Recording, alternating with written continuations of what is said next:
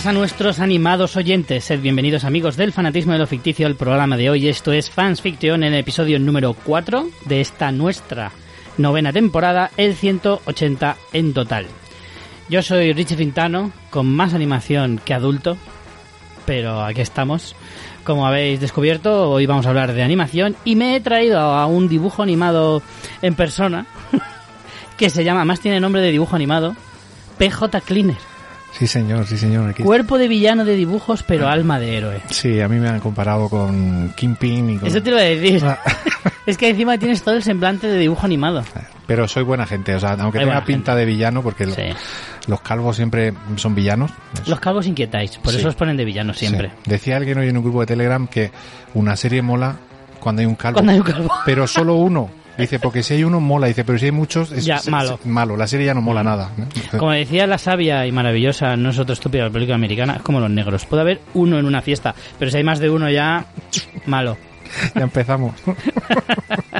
No lo digo yo, ¿eh? Ah, es, vale. es una cita de otro sitio, Vale, no, es, vale. no es cosa mía. Bueno, como habréis descubierto con la terciopelada voz de PJ, eh, María Santonja hoy no ha venido. Ha seguido cumpliendo su palabra de que iba a faltar algunos episodios y entonces he decidido pues traerme a este señor, que es bastante menos atractivo que María, pero bueno, tenéis el corazón más o menos igual de grande. No sé yo quién se ha traído aquí.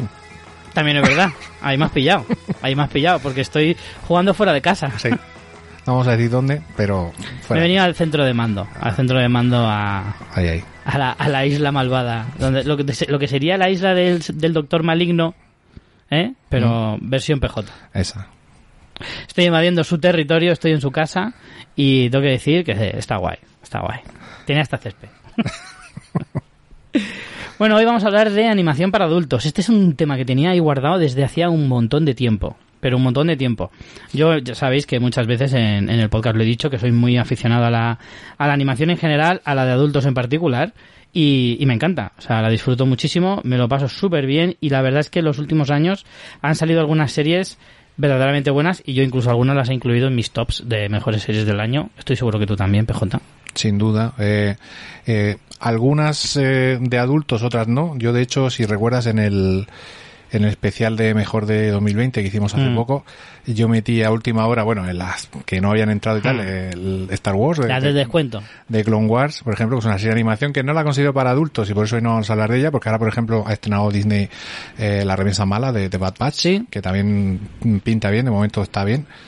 ¿Has Y- visto alguno ya? Sí, he visto los eh, los dos, eh, porque estrenaron el primero el, el día de Star Wars, el Mm. 4 de mayo, y el segundo viernes eh, 7, que es, eh, va a ser lo habitual, como hace Disney con su serie de estreno, cada viernes un, un episodio. Y la verdad que la animación, de la que vamos a hablar hoy también, eh, tanto en Netflix como en otras plataformas, la animación para adultos y, y la animación en general, no hay gran cantidad de contenido de animación, no quizá Mm.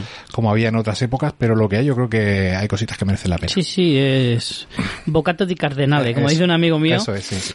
hay, hay- la verdad es que hay algunas eh, verdaderas joyitas. eh, ahora descubriremos algunas. Bueno, Pero, bueno, descubriremos. Algunas son muy conocidas. quiero decir que, la gente dirá, coño, que no hay animación, están los animes. O sea, Sí. vamos a hablar de... Vamos a acotar un poco. Eso es. Ni, ni las series de Star Wars, que son perfectamente para... Es que, claro, Star Wars es lo que se define como para todos los públicos, pero cuando mucha gente se dice para todos los públicos significa que, las, que, que es para los niños, básicamente. Eh, esa es una forma... que Es que yo, yo pondría dos nombres. Una es para todos los públicos, o para los públicos más pequeños, mejor dicho, y otras es que le puede gustar a todo el mundo. O sea, yo mm, diferenciaría entre esos dos tipos de todos los públicos. Sí. Y luego están, eh, o sea, en este caso, las, las series de animación de Star Wars entran en ese, en ese ámbito de le puede gustar a todo el mundo. O sea, los adultos también podemos disfrutar de ellas. Sin duda. Pero es, no, cuando hablamos de series para adultos es que solo es para adultos. Que solo la pueden ver la gente más mayor. De hecho, algunos casos son para mayores de 18 años, en la mayoría, de hecho. Pero porque se trata temas de sexo, de drogas, de violencia, etcétera, etcétera. Y entonces, en ese sentido, pues es más lógico. Hasta el sentido del humor es más adulto. En fin, incluso el dibujo, en algunos casos. Pero entonces hemos excluido lo que es mm, series para todos los públicos. eh, de ahí que sea mm, animación para adultos. Y, y también lo que son animes. Porque animes en realidad es un, un género que tendría hasta un programa propio. Sí, además. Bueno, de hecho varios, pero Claro. porque es mm, inabarcable. Y de hecho, no descarto que alguna vez hagamos algún fans de, de anime, porque de hecho yo estoy viendo en los últimos, en el último año y pico, me he aficionado más a los animes y he visto algunos bastante interesantes. No, no soy súper mega fan y de hecho he visto algunos en japonés, aunque me da una pereza tremenda. Y entonces busco algunos en castellano. Y en castellano, buenos, buenos, no hay tantos. No hay tantos. Eh, No hay tantos. yo el anime es un es un género que, que ya en casa, porque mi hijo es muy fan, pues yo me, por ver cosas con él, pues me, me he hecho fan también y la verdad que una vez que te metes dentro, Mm. hay verdaderas maravillas. O sea, fuera de lo que todo el mundo conoce, quizás no ataque Mm. a los Lo titanes más ahora y tal. claro. Hay un montón de series más pequeñitas, muchas de ellas eh, están en castellano y están en Netflix eh, incluso en Amazon. La mayoría en Netflix, eh, es cierto. Y luego es cierto que, que los últimos estrenos, lo que lo está petando en Japón, aquí suele llegar un poco más tarde Mm. y lo tienes que ver en versión original sí o sí. Que yo también te voy a decir una cosa, después de verlo ya mucho tiempo, Sí, te acabas acostumbrando. Sí, porque además eh, mm, la actuación, ya lo hablamos eh, cuando comentábamos el otro día también Alice in Borderland y Mm. tal, la actuación de los japoneses es, así muy, pues como son ellos, ¿no? Muy exagerado todo, muy histriónico y eso en el anime también se transmite y eso en el doblaje se pierde. Y algunos personajes que tienen el- la vis cómica o, o que tienen una cierta personalidad un poco más... Eh, no sé, no sabría cómo decirte. La gracia que tienen la, Mm. la pierden en el doblaje. Y ya una vez que te acostumbras, Pero hay, dobladores de anime muy buenos en España, ¿eh? sí. Espe- o sea, especialistas en anime, sí, sí. me refiero. Lo que pasa que en general, por lo que yo vengo viendo en Netflix, alguna excepción, eh, hay mucho anime que se dobla un poco así eh, de manera industrial y De manera industrial, me se, encanta. se nota. sí, uno, venga, otro, otro, otro. Claro, y, claro. y se nota. Sí, sí que es verdad. Eh, lo que pasa es que a mí con el anime lo que lo que me pasa también es que mm, yo he visto muchas veces eh, digo bueno como, como soy absolutamente necio en este en este tema y no sé nada eh, más allá de lo que tú dices de lo mainstream eh, me pongo a buscar y digo, venga, pues me hago eh, muy sencillo. Me voy a la list- lista de los mejores animes de me- medievales o futuristas o de ciencia ficción o lo que sea. Y me voy sacando, ya ves, dónde coinciden más las listas o cuáles son las series más repetidas y tal. Venga, vale, pues hago eso, me hago mis listas, digo, ah, pues mira, este me interesa, me leo el argumento, este parece interesante. Algunos están en Netflix, Netflix ha, re- ha- ha rescatado muchísimos animes durante el tiempo que lleva en España. Sí, porque además tiene un Bastante. acuerdo con Selectavision, que es la Mm. empresa que aquí distribuye el 99% del anime, tanto en cine como en, en, en Blu-ray y demás. Y, y tiene el acuerdo que casi todas las series así más, pues la propia Ataque a los Titanes, aunque lleva un Mm. año de retraso con respecto al estreno, que lo hacen ellos en su página web de manera Mm. gratuita. Es Haikyuu, que es un anime deportivo de voleibol que, que lo está petando también. Y algunos así los está teniendo Netflix eh, a disposición del gran Mm. público y doblados, eso sí. Lo que te quería decir era que luego te ves algunos, por ejemplo, empecé a ver Evangelion, que es de los más míticos, y a mí los de los de mechas me gustan mucho, los de robots gigantes, y mm, joder, es que es un ritmo tan lento y tan de otra época. Ah, es, que, es, es que eso se nota. es que eso se nota, eso es a lo que yo iba, ese es el intríngulis de este pequeño paréntesis que hemos hecho con el tema del anime, porque es como, hay que tener mucho cuidado, porque claro, hay algunos que ya sea porque sean de otra época o porque son de un estilo muy concreto o porque ya de por sí los japoneses son bastante intensos y en algunas ocasiones son muy tediosos y demás y tienes que saber elegir muy bien y al final es complicado, ¿eh? Mm, es sí. complicado. Yo me he empezado tres o cuatro animes y no pasa del primer episodio. y que luego hay que ver el, estudio que produce eh, también muchas veces mm, si se conoce que viene de un manga mm, famoso eh, pues ya sabes que normalmente la adaptación va a ser un buen anime si es un manga quizá menos famoso Claro. pues te sale algo tal y yo me, me dejo guiar por mi hijo me dejo guiar por Cadmic que mi compañero de, de- Mm. de mi podcast que es es muy fanático del manga más que del anime lee muchísimo manga y la verdad que cada año ¿Tienen un nombre los aficionados al manga o al- a los Lo otaku, anime? Otaku, ¿no? La ¿Solo gente- otaku? Sí, yo creo que sí. Pero otaku creo que tiene más connotaciones. Sí, ¿no? la gente que se aficiona en general a toda la A cultura japonés. japonesa y tal. sí, es pero- otaku simplemente. Sí, porque al final mm, yo creo que se suelen aficionar a todo. Al manga, al anime, a la comida, a la cultura. Mi hijo está Claro, como, como. Francis me explicó que, que los Warsis son los... ¿Te acuerdas? Que decía, los Warsis son los aficionados a Star Wars, que yo no había eso en mi Nah, puta vida. eso se lo ha inventado. Se lo ha inventado En mi clarísimamente. caso. Clarísimamente. Mira, voy a contar una anécdota muy corta. Que el cabrón de Francis, la, la primera vez que fuimos a Málaga, María y yo, que él nos enseñó Málaga, eh, nos iba contando todo. pues mira, en esta calle, esto, este edificio, no sé qué, se ve que conocía mucho Málaga y yo le iba diciendo, te lo estás inventando sobre la marcha. Es imposible que te sepas tantas cosas de la ciudad. Entonces, claro, desde ese punto yo de Francis ya no me fío. Pero porque yo creo que lleva, le pusieron de pequeño una tarjeta de memoria en el cerebro. Y, Y tres lenguas, porque es que claro, no para. eso es. Y entonces siempre tiene, siempre tiene algo que hablar. O sea, tú lo puedes dejar hablar, y mientras que no le dé sueño, puede hablar horas y horas y horas. Lo que no sé es cómo no se da sueño a sí mismo. En fin, después de este paréntesis, del paréntesis, eh, eso, bueno, el tema de, de los animes, eh, tienes que tener mucho cuidado. Porque es verdad que son tipo de series como muy particulares, es verdad que algunos son geniales, pero luego está la, la otra parte también de, de que cuando me gusta uno mucho, luego no sacan más temporadas. A lo mejor sacan una, dos, Algunos pasa, hay algunos que tienen ritmo irregular. Eh, Hombre, no son largas tampoco. No, y los Bueno, japoneses- o, o son muy largas, tipo pues eh, estas de Full Metal o Sí, no. One Piece que tienen miles de episodios, o tienen dos o tres temporadas de 12 episodios y te quedas sin nada. Eso te iba a decir, últimamente eh, se lleva mucho el anime de 13, 14 episodios. El Sí. año pasado se estrenaron dos muy buenos que son The Promised Neverland y Doctor Stone. También Vinland Saga, que es un poquito anterior. Y son temporadas de 13, 14 episodios eh, que ahora han visto su segunda temporada igual. Mm. Algunos de ellos el problema que tienen es que alcanzan al manga. Y entonces, eh, eh, en vez de traerlo cada año, luego pasan dos años hasta que tienes otra temporada. Eh, es un, ellos llevan su, su ritmo. Son y, como los ingleses, eh, sí, te los decir, cabrones. Un poquillo así a su aire. que ¿sabes? juegan un poco con el Sí. espectador. Luego mucho que criticar a los americanos, pero mira los americanos que ordenados son. Pues temporada, te las estreno en, en, en septiembre, termino en mayo. Bueno, eso era antes. Ahora, bueno, van un poco más a su bola, son también un poco más anárquicos, pero joder, más o menos puedes seguirles el ritmo fácil. Pero entre los ingleses que hacen lo que les sale los huevos también y los japoneses ya ni te cuento, Pero hay muchísimo anime para elegir y de, Sí. y de todo tipo de género. O sea, cuando alguna vez te atrevas a hacer el, Sí, lo el haremos. programa de anime, mm, yo creo que podemos buscar unas muy buenas recomendaciones para que la gente busque. Mm. Yo aprovecho a ti, que me he acordado ahora, que a ti te gustó mucho la serie de Vikings, por lo menos al principio. Vinland Saga es un anime de vikingos. y es muy, muy Vikings eh, en la estética y en muchas cosas que pasan, aunque no tiene nada que ver la historia. Solo hay una temporada y si no la han quitado la tienes en Amazon, que la estrenamos una semana después que en Japón. Mm. Que yo sepa, solo está en versión original subtitulada, pero a mí me dejó mm, que por culpa del coronavirus y... Patidifuso.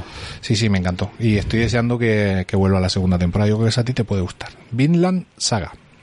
Sí, sí, tengo una lista. Tengo una lista generosa de, de- de animes para ver. Y es verdad que yo también voy a épocas. Hay épocas que a lo mejor me da por ahí. En el confinamiento vi varias. Vi algunas, vi, em- sobre todo vi empezar varias y terminar algunas. Claro. No, no, no las terminé todas, pero sí que dije, venga, me lanzo y empecé a ver algunos. Y tengo incluso algunos que están en Netflix que sí que me interesa ver y demás, pero bueno. En fin, dejemos el tema del anime, haremos un programa sobre, sobre anime, eh, seguro. Y, y vamos con el tema de hoy. Estos son series de animación para adultos. Más o menos ya os he explicado en qué hemos acotado. Y hemos elegido cinco cada uno. Eh, algunas son más conocidas que otras. De algunas incluso hemos llegado a hablar probablemente en el podcast en alguna ocasión. Eh, ¿Quieres empezar tú, PJ? Pues si me recuerdas cuál era la primera. Venga, pues vamos a empezar por Final Space. Ah, sí, Final Space. Es, es- Hmm. pues es una serie, eh, creo que la primera temporada es de 2018, 2019. Aquí llegó, Sí, yo creo que sí. aquí llegó un poco después. mm, la segunda igual. Es decir, no es de estas que se estrenan simultáneamente en aquí con el resto de- del mundo. Bueno, en este, en este caso con Estados Unidos. Es es de la, de la cadena TBS, que recordemos que es una de las que forma parte del conglomerado de HBO Max. Hmm. Y que... Son como un canal muy secundario. Sí, sí, es un canal de- del del grupo Warner que tiene allí.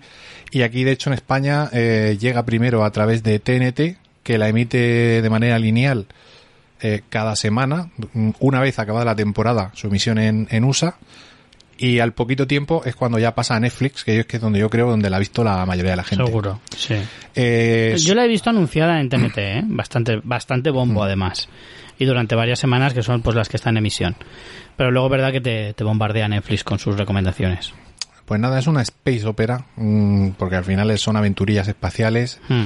Eh, tenemos eh, el, el protagonista que es un, un loser, ¿no? Que, que el tipo pues se ve metido en un en, en una aventurilla espacial. Eh, hay, hay, hay de hecho en no recuerdo si en la segunda temporada, pero en la primera temporada sí que hay el arco argumental de un villano, una especie de dominador de mundos Y parece ser que este, el protagonista, que creo que se llama Gary, si no recuerdo mal. Yo es que esta solo la he visto anunciada, no, no he visto ni el Es que piloto te ni estoy nada. hablando de memoria, porque no, no tengo nada abierto y bueno, lo que recuerdo. Pero vamos, básicamente, es eh, al principio eh, las comparaciones Gary, con... astronauta Gary. Gary, sí. Eh, Las comparaciones con Ricky Morty eh, son odiosas porque primero la serie no tiene nada que ver. Y sale perdiendo en todo, imagino. Es diferente porque esta serie, aunque se vuelve loca en algunos momentos y tiene episodios también un poco locos del estilo de Ricky Morty, no llega a ser, eh, no llega a alcanzar el nivel de la serie, ¿no? No está mamarracha, Sí, ¿no? ni Tamabarracha ni los personajes son. Eh, porque este tío, aunque es verdad que es un poco simple y tal, luego sí que da la talla, ¿no? Es el típico antihéroe, que hablamos tú y yo antes de grabar, Sí. que sin querer ser nada, pues se ve metido en la aventura y al final le toca ser el héroe, le toca ser el que salva a todo. Y la serie gana conforme avanza, porque al principio es verdad que no sabes el tono que te quiere presentar de si comedia, si un poco en serio, si, si quieren imitar, si quieren coger su propio camino. Y cuando llevas cuatro o cinco episodios y coges su, su, cruce- su nivel de, o sea, su velocidad de crucero, Mm. que ya tienes a todos los personajes ubicados y si la historia, y bueno, tenemos cosas de, también algún salto en el tiempo, algunos personajes que vienen del futuro, alguna dimensión paralela, cosas que te pueden sonar a Ricky Morty, pero no tienen nada que ver. Y es muy, muy entretenida, muy, muy divertida. Y luego pasa una cosa, que a mí cuando las series son así, que tienen un arco continuado, porque Ricky Morty es más mm, procedimental, aunque tiene Mm. que ver, me mola que tenga una parte que aunque sea animación, mm, que no sea toda una chorrada. Mm. Y aquí tiene... Que tenga cierto sentido, ¿no? Exacto. Y aquí al final sí que tiene todo su sentido. Hay una historia detrás. Sí, sí. Y con tiene, tu- con- tiene hasta sus momentos, base, ¿no? tiene hasta sus momentos de que alguna lagrimilla, porque Sí. luego, luego lo- con un alivio cómico te lo quitas, ¿no? Pero, pero que es un, es un intento de hacer una serie de animación que perfectamente podría haber sido una serie de sci-fi en, en Mm. acción real, que dándole otro tono y, y que funciona, que funciona muy bien. Y la segunda temporada me gustó incluso más que, que la primera, o sea, es una serie que creo que va Pero dime una cosa, porque es que viendo los anuncios, a mí me echaba un poco para atrás porque la había... Claro, es cierto que la comparativa con Ricky Morty eh, al final eh, te puede mm, jugar mala pasada a la serie y al espectador. Porque yo al ver las- la- los anuncios que hacían decía, ay mira, pues una serie así, pero no me acaba de convencer, la vida demasiado naif, demasiado inocentona, demasiado infantil quizá. Eh, puede parecerlo, pero ya te digo que luego va cogiendo su, su Pero- punto. Y tiene, no tiene un punto canalla tan grande como Ricky Morty. Pero lo tiene aunque sea... Lo tiene.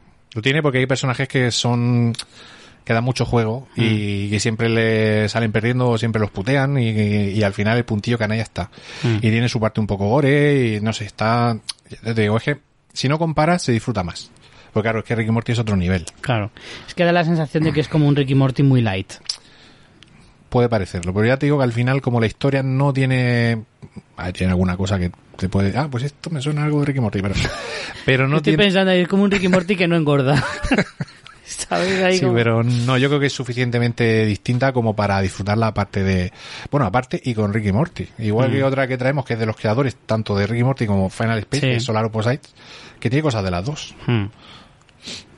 Pues mira, si quieres ya entronco con la siguiente, que sería la mía, que es, ya que estamos mencionándola tanto, eh, por supuestísimo es eh, Ricky Morty. Eh, bueno, Final Space, hemos dicho es de TBS, pero se puede ver en Netflix, tiene dos temporadas. Eh, Ricky Morty va por su cuarta temporada, es de Adult Swim, aunque se puede ver. Aquí en España la estrenan casi simultáneamente que en Estados Unidos en TNT. Hmm. Y luego Y al, mi- al mismo tiempo en HBO. en HBO. Eh, la es. última temporada, eh, Sí, es verdad, porque Adult Swim ahora todo lo que, to- o sea, todo el contenido de Adult Swim está en HBO. sí, la última temporada que se hizo en dos partes eh, el año pasado. Sí, es una Eh, chorrada. yo sí, es que solo pero veo bueno, de verdad. mm, se, se estrenaba a las 10 y cuarto en TNT, que es cuando Ah. estrenan, tienen los estrenos a su franja horaria, y a la misma hora ya subían el capítulo a mm, HBO España. Mm. O sea que era estreno simultáneo, porque obviamente todavía no, pero al final estas dos van, a ser de HBO Max cuando desembarquen en España. Ahora que me acuerdo, mm, creo que el año pasado dividieron la temporada en dos porque murió uno de los productores. Lo que no me acuerdo bien es si fue a causa de esto por lo que la dividieron o que simplemente retrasaron la segunda parte por esta razón, pero ya se había pensado anteriormente. Ahora no lo recuerdo, pero sé que sí que hubo problemas de producción debido a que de que falleció uno de los productores que eran los que pero uno de estos productores no de que pone la pasta y no sabe ni lo que hace, sino que era un tipo que estaba muy implicado dentro de, la producción de la serie. De los creadores de propios de Sí, sí, sí. No de, no de los dos creadores famosos que son Harmony pero y Royland, pero sí que eran de los que habían movido mucho el proyecto y que estaban muy implicados. De ahí que se hubiera retrasado tantísimo la, la producción se retrasó más de lo normal. Bueno, Ricky Morty. Ricky Morty a, a, estas alturas yo creo que ya casi todo el mundo puede, al menos le tiene que sonar de nombre, aunque no lo haya visto nunca. Ricky Morty es una serie pues de lo que estabas hablando hace un momento de Final Space, pues, pues justo es eso. O sea, es una serie que se basa en todas las historias de ciencia ficción eh, más conocidas, eh, principalmente. Sus creadores, pues Dan Harmon, por ejemplo, es muy conocido por tener la serie eh, Community, por mm. ejemplo. Y, y con Ricky Morty creo que es donde más lo ha conseguido también un poco elevar su nombre. Fíjate que Ricky Morty empezó como una serie muy minoritaria, que no la veía tampoco mucha gente. Es que... Mm, Pero ha pegado un salto tremendo en los últimos años. Te iba a decir que Ricky Morty es un... A mí me pasó un poco lo que a ti con Final Space. Eh, yo veía mm, ya nada más, eh, que no conozca a los personajes, buscarlo en Google hmm. y nada más ver a los personajes que os va a recordar a Regreso al Futuro, eh, el aspecto de... Sí, hasta la propia serie hace coñas de eso. Exactamente. el aspecto de, de, de Rick y y la serie, eh, como tú dices, tiene referencias a toda la ciencia ficción a vida y por haber y que hemos visto en tantas películas, bueno, y de hecho algunas clarísimas a películas en concreto, mm.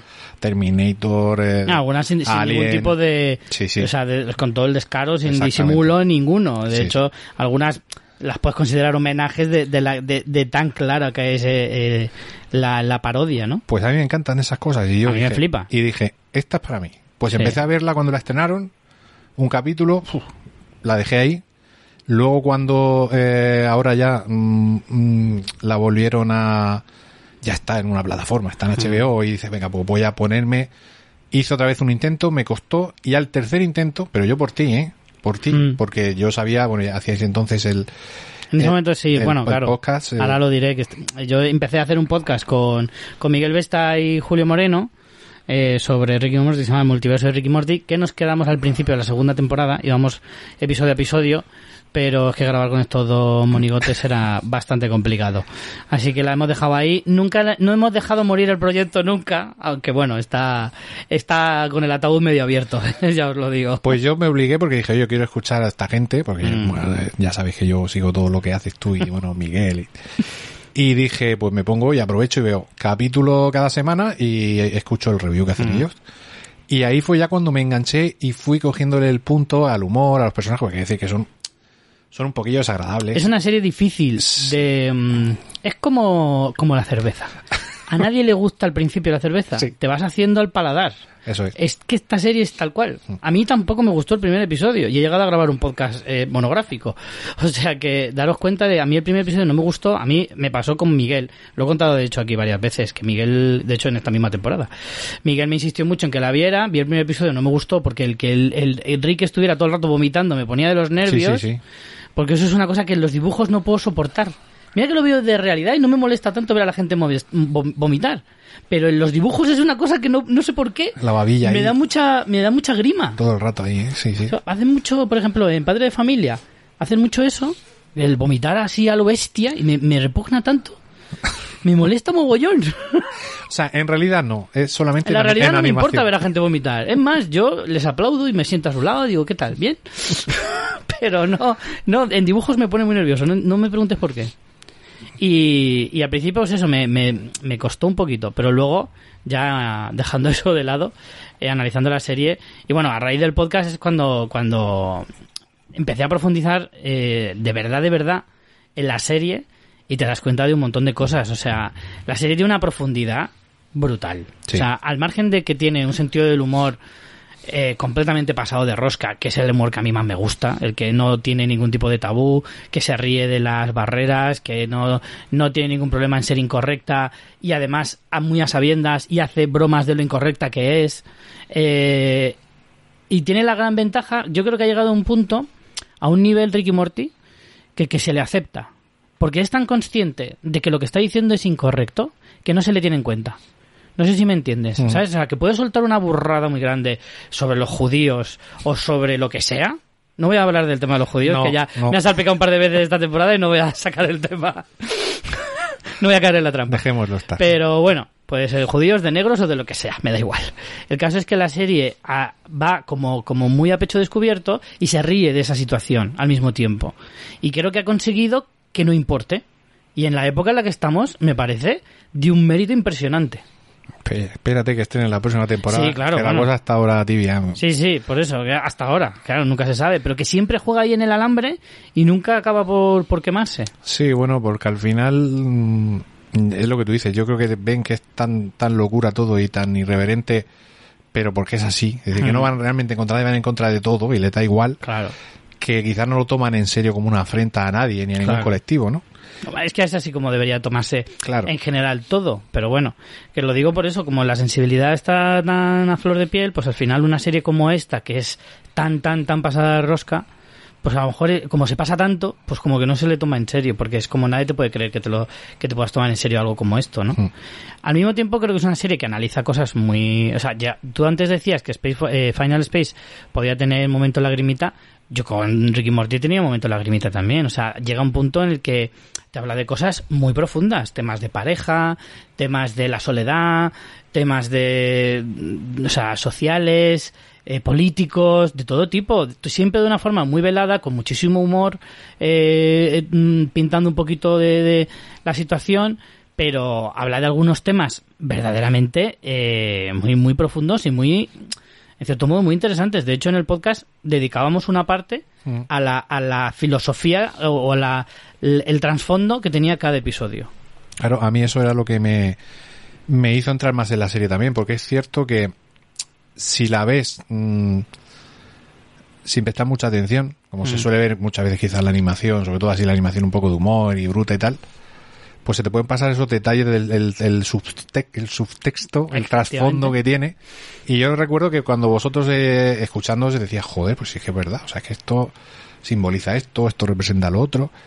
Y, y es una serie muy rica en ese aspecto. Luego ya que, ya como aprendí de vosotros, pues ya sí que he aprendido yo por mí mismo a ir eh, analizando y viendo un poco más allá de lo, de lo que puede parecer una simple y venida de una Claro. dimensión a otra, destrozo una civilización entera y vuelvo y, oye, ojo, ojo, que aquí, Claro. aquí detrás tenemos algo más, ¿eh?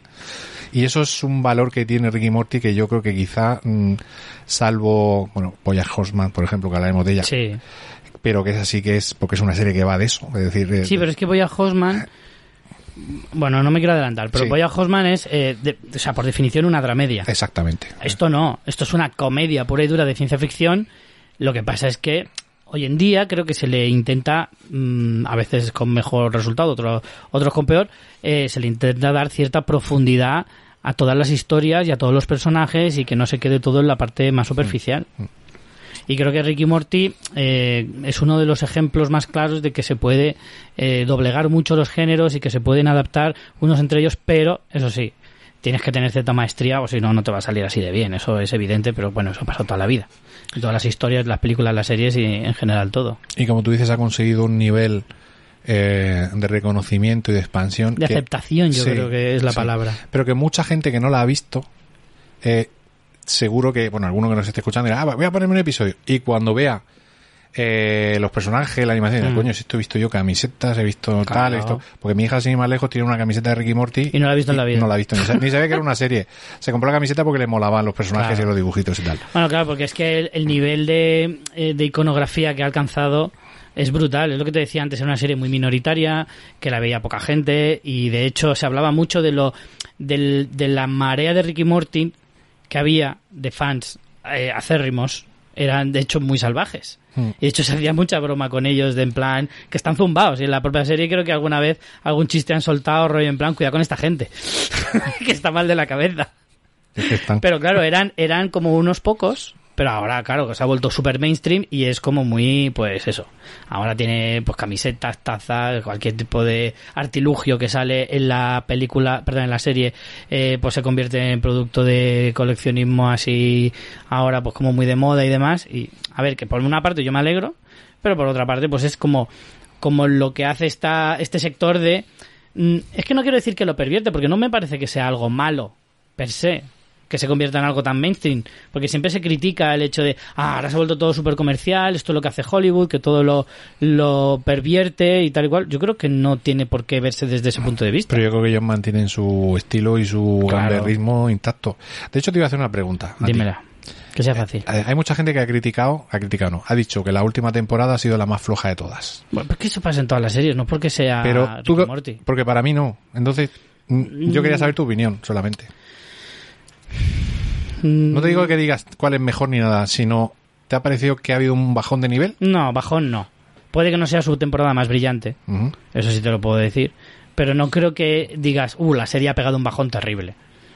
Mm, te- también te digo que no los tengo ahora súper frescos, los Sí, yo episodios. tampoco me porque acuerdo yo, de hecho, no te sabría distinguir una temporada de otra. Si veo un episodio, a lo mejor no te sé decir que hace ya un, es. un año ya que acabó. Claro. Bueno. Entonces ahora mismo no te sé, o sea, si los vuelvo a ver, te podría dar una, una opinión más certera quizá. De todas formas, creo que la última temporada yo escribí artículos sobre la serie, la Sí. analizaba más profundamente y no recuerdo que sí que es verdad, bueno, miento, sí que es verdad que los primeros episodios fueron quizá más flojos, pero luego la serie empezó a remontar. Creo que los, los episodios centrales fueron bastante mejor que los primeros. Y es que mm, la trama aquella de la hermana en aquel planeta con que se hace como la Sí. lideresa, tal, me Sí. parece brutal. No, Es que al final esta serie creo que tiene... eh, toda es un esa poco como... metáfora del poder y de- Como, no sé. la, como le pasaba en Los Simpsons en la época buena o con Futurama y series de este tipo, pues que a lo mejor tenía. No, es- no se puede coger una temporada y decir si es buena o mala, sino que hay episodios muy buenos, episodios menos buenos.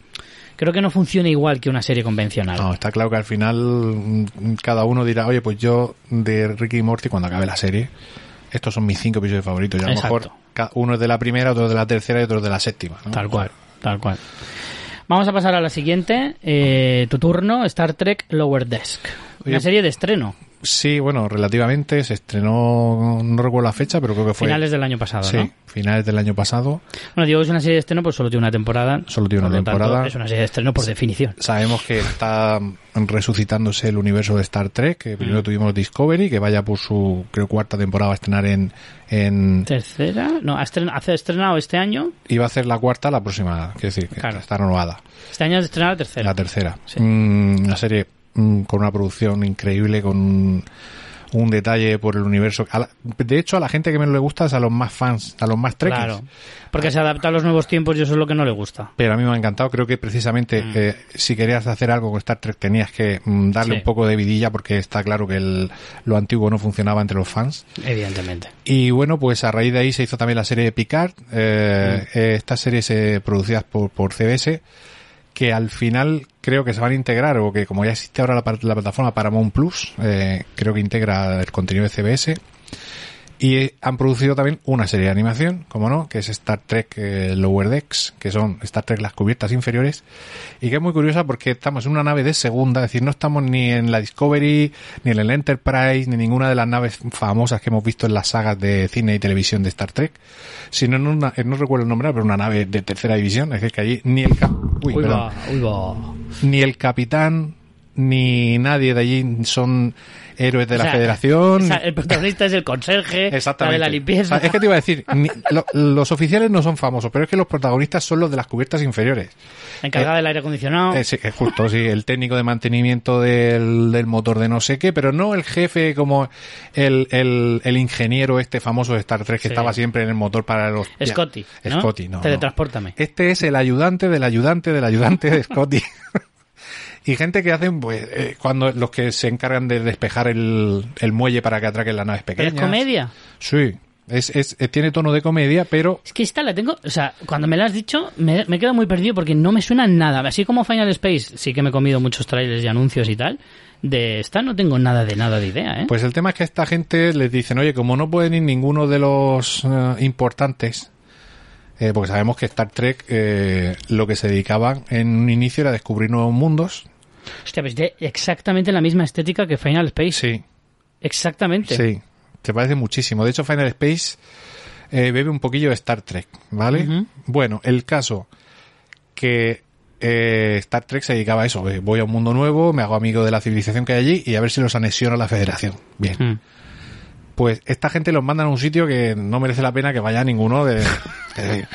Y ahí se forma un pequeño lío y entonces eh, a raíz de ahí mm, la serie es cierto que los primeros episodios no sabes qué te quiere contar, pero sí que luego hay una trama seria, una trama seria que podía ser no de Discovery o de Picard, pero que es una trama ya más seria que una serie de animación, pues de, de te iba a decir conspiraciones, pero traiciones, eh, lo que se ve en Star Trek luego de la Federación, de que un, un aliado que es tu aliado luego no lo es y va a traicionar a la Federación y tal.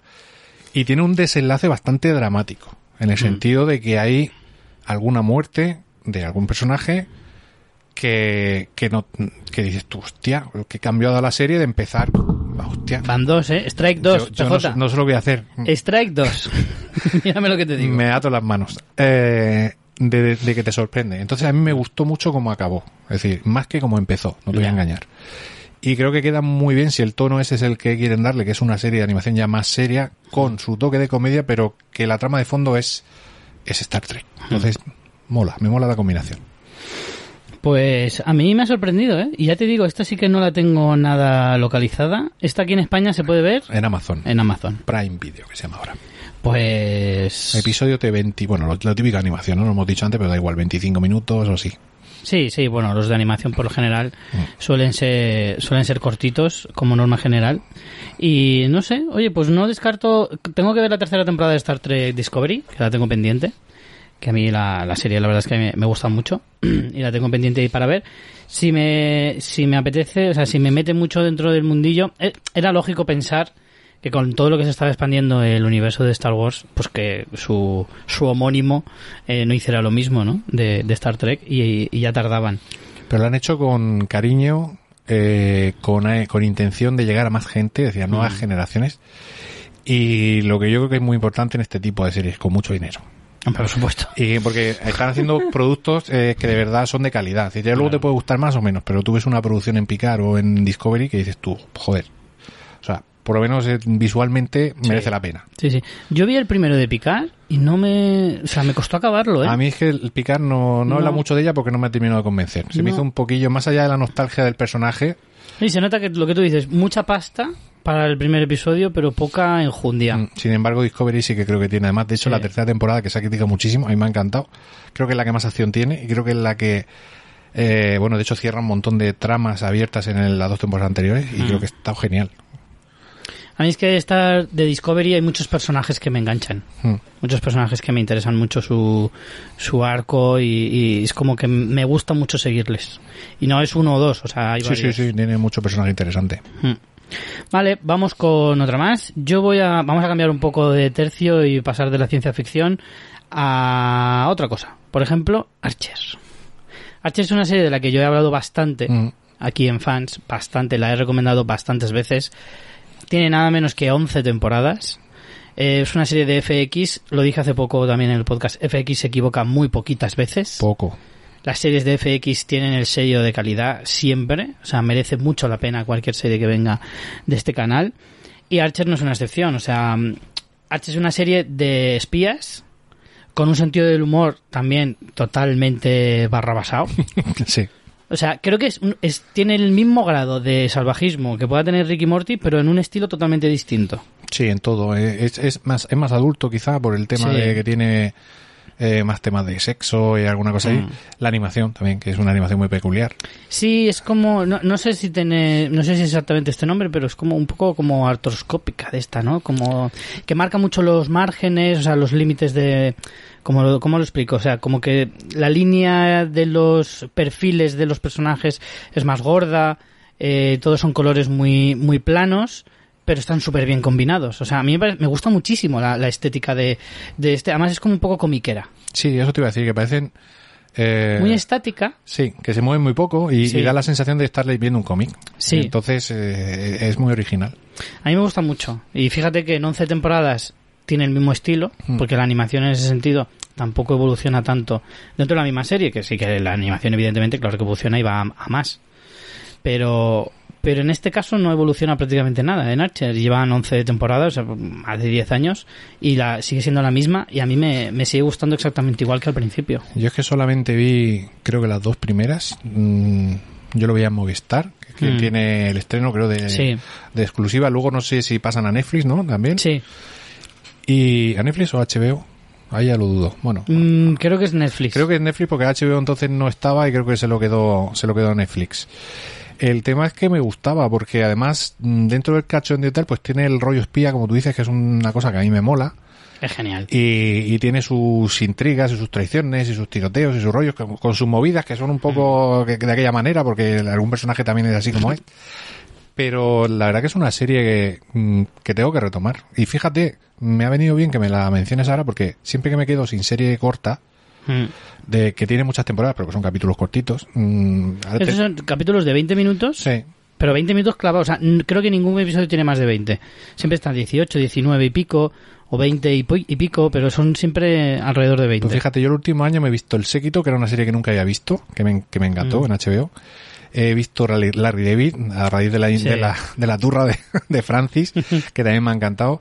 Y ahora estoy viendo Wits, que es una serie que también me Oh, subía Wits es una maravilla. en Canal Plus, eh, capítulos sueltos, Mm. y, y cogí, estaba en Amazon y me la vi entera. Mm. Eh, y ahora pues estaba buscando una así, y Archer puede ser la alternativa. Oye, de retomarla, Sí, pero son Y- temporadas de 10, 12 Sí, episodios, de 20 minutos. O sea, es que es una serie súper ligera que la vas a ver súper rápido. Yo empecé a verla cuando fregaba los platos. hostia, Me la ponía para fregar los platos. hace tiempo, ¿eh? Luego me compré un, un lavavajillas y entonces ya, Ya me la un- tuve que ver aparte, haciendo un- otras cosas. Eres un pequeño burgués. Sí. Hamburgues, más bien. Y sí, no, al principio la veía eso pues como una serie, lo que es- lo que llamamos una serie de plancha, así como un poco tal, pero luego acabé viéndola con mucho interés y con mucho eh, con mucho cariño y además es que ahora es una de mis series eh, que llevo al día. O sea, la empecé viendo como, mira, esta serie me llama la atención cuando a lo mejor iban por su cuarta, quinta temporada por ahí. Fue cuando me empecé a enganchar y empecé a ver las series, las temporadas así como poco a poco, hasta que me puse al día y ya a partir de ahí empecé a verla cada vez que la estrenaban, una temporada por año. Y además es que ha habido, hubo una época en la que les dio por ser un poco originales, porque esto, bueno, la serie trata de una agencia privada de espionaje, ¿vale? Que se llama Elisis, curiosamente, además, que tiene mucha gracia. Eh, y, y se dedica pues a hacer misiones para el gobierno y un poco eso. Son un equipo de reducidos, son, si no recuerdo mal, mm, dos, cuatro, unos siete, más o menos, creo. Y, y claro, son personajes súper peculiares. Mm. Eh, además es una serie que, que tiene muy mala, muy mala baba, pero entre ellos. Sí, sí. No es muy crítica con la sociedad en general, porque no, no se dedica a criticar a los demás, sino a criticarse entre ellos. O sea, se machacan mucho entre ellos, se están gastando putadas todo el día, se están machacando todo el día, pero luego es lo típico de que no pueden vivir unos sin otros. Además que se ve claramente. Mm. Y es un poco el juego ese de, mm, del orgullo personal, pero al mismo tiempo no puedo vivir sin ti, pero siempre que puedo te puteo. Y es así, pero además todos. Luego hay algunos personajes que son completamente eh, anárquicos y locos, ¿vale? Porque está, está Krieger, que es el científico loco, que es una maravilla de personaje, que es como... Siempre hay un personaje en este tipo de series que es como que no tiene ningún sentido. O sea, que sus, sus diálogos son como, ¿esto qué coño viene? Pero da igual, siempre encaja, ¿sabes? Es como, no tiene sentido ninguno. ¿Y cómo es posible que encaje tan bien en el diálogo que estamos teniendo? Es maravilloso, absolutamente maravilloso. Y es el típico científico loco que inventa armas y cosas raras que, que dices, Dios mío, ¿de dónde te has sacado eso de la cabeza, tío? El bacterio de, de Sí, sí, totalmente. Y luego otros más que son, bueno, es que no me voy a poner a definirlos todos. Pero al final es eso, es una, es una parodia de lo que es el cine y las historias de espías, eh, llevada al punto más loco de lo que es la animación, que la animación siempre tiene unos límites mucho más difusos, que puede doblegar mucho más eh, lo correcto y lo incorrecto y hacer un montón de locuras que en una serie convencional de, de carne y hueso no, eh, las series de personas, como dice María, Hmm. eh, no se puede a lo mejor permitir esos lujos y, y claro, es una combinación que, que encaja perfectamente, que es una maravilla. Y ah, lo que iba a decir antes es que le dio una época por salirse un poquito de eso, de la típica agencia y demás. Entonces se dedicó una temporada, la dedicaron a, a una historia como en una isla en la que se quedan encerrados que no pueden salir. No es una isla desierta, o sea, hay, hay civilización, pero no pueden salir y entonces se quedan ahí un poco perdidos. Luego hay otra temporada que está ambientada en los años 20, rollo mafia eh, y tal y cual. Y luego hay otra en el espacio, Mm. que esa es una verdadera locura y una auténtica maravilla. Y bueno, no quiero hacer spoiler, pero bueno, son como, tiene una temática muy concreta por una cosa que pasa, eh, con uno de los personajes protagonistas y, y es muy entretenido, muy divertido, muy divertido. Está súper chula. Yo os recomiendo muchísimo Archer, la podéis ver en Netflix, lo Per- confirmado. perfecto, pues allá que voy. Esa no, no os la podéis perder. Vamos con la siguiente. Eh, a ver que no encuentro el documento. Aquí. Te toca a ti, eh, eh, PJ. Vamos con Paradise Police. Bueno, esta no sé si recomendarla o no, porque Esta hay que tener mucho cuidadito, Sí. ¿eh? esta es una de las series, eh, bueno, creía que era la más bestia que yo había visto hasta el momento. Luego hay otra que viene, mm, que no sé si nos dará tiempo a hablar, que, que seguramente la supera. Y bueno, es una serie de Netflix. eh, había una serie anterior, ahora no recuerdo el nombre, que alguno de los personajes, esta es como un spin-off, ¿vale? ¿Ah, sí? Sí, de la otra serie que yo no la llegué a ver, pero el cura Legañas, Sí. que investiga por Telegram y por internet y tal, dijo, hay una serie que es más bruta y tal, pero esta va a estar genial porque esta es la que le sigue y eso. Bueno, eh, para Despolis, pues el- tenemos el, como el nombre dice, pues es el departamento de policía de Paradise. Es un departamento de policía peculiar, eh, porque son todos, mm, básicamente Son unos hijos de puta. no, son. Es que Bueno. no quiero mm, meterme con ningún colectivo. Eh, son bastante inútiles, para decirlo de alguna Sí. manera. Y, y tenemos, eh, sobre todo, pues como suele pasar, el jefe es el que, el que menos eh, descubre de todos, el, el, el comisario. Y, y ahí tenemos unas tramas eh, familiares de, de, de que mm, el, la exmujer del comisario eh, es la alcaldesa y el hijo también es policía y hay una hay un, un señor en la policía que tendrá como 100 años Hmm. que de vez en cuando eh, se baja los pantalones y se ve de espaldas, se le ven las pelotillas ahí que le llegan al tobillo, o sea, es muy desagradable. O sea, Sí. Al final creo que la primera temporada, porque claro, estamos hablando que tiene tres temporadas y la primera temporada de hace también dos o tres años, creo que había una trama de por ahí que había algún tipo de criminal, eh, que ellos iban, que iba haciendo fechorías por el pueblo y tal, y ellos querían eh, detener, y, y les pasa de todo, eh, y todo es muy escatológico y muy visual, Hmm. y muy desagradable. Muy explícita. Sí, es muy Sí. desagradable, muy explícita. Es que eso es lo que me pasó a mí con el primer episodio. Sí. En el primer episodio hay una orgía de perros Sí, que dije, ay Dios mío, mira, si antes te he dicho, estaba pensando ahora, eh, si, si antes te he dicho que Ricky Morty es como la cerveza, ¿no? La primera no te gusta, pero luego tienes que hacer el paladar. Bueno, pues esta serie es como un licor de esos fuertes que te dan después de comer, muy fuertes, que el primero dices, ay Dios mío, qué asco, ¿qué es esto? Pero a lo mejor a base de beberlo cada vez más, pues te, acabas- te acabas acostumbrando y aunque te sigue dando asco, lo acabas disfrutando de alguna manera. sí, porque mm, mi relación con esta serie es extraña, porque Esto no- es el Jaggermeister de Sí, toda la vida. no puedo decir que me guste, pero la veo, ¿sabes? Pero porque al final... No puedes, te reconoce que no puedes decir que te guste porque en el fondo te hace sentir un poco peor persona. Sí, puede ser.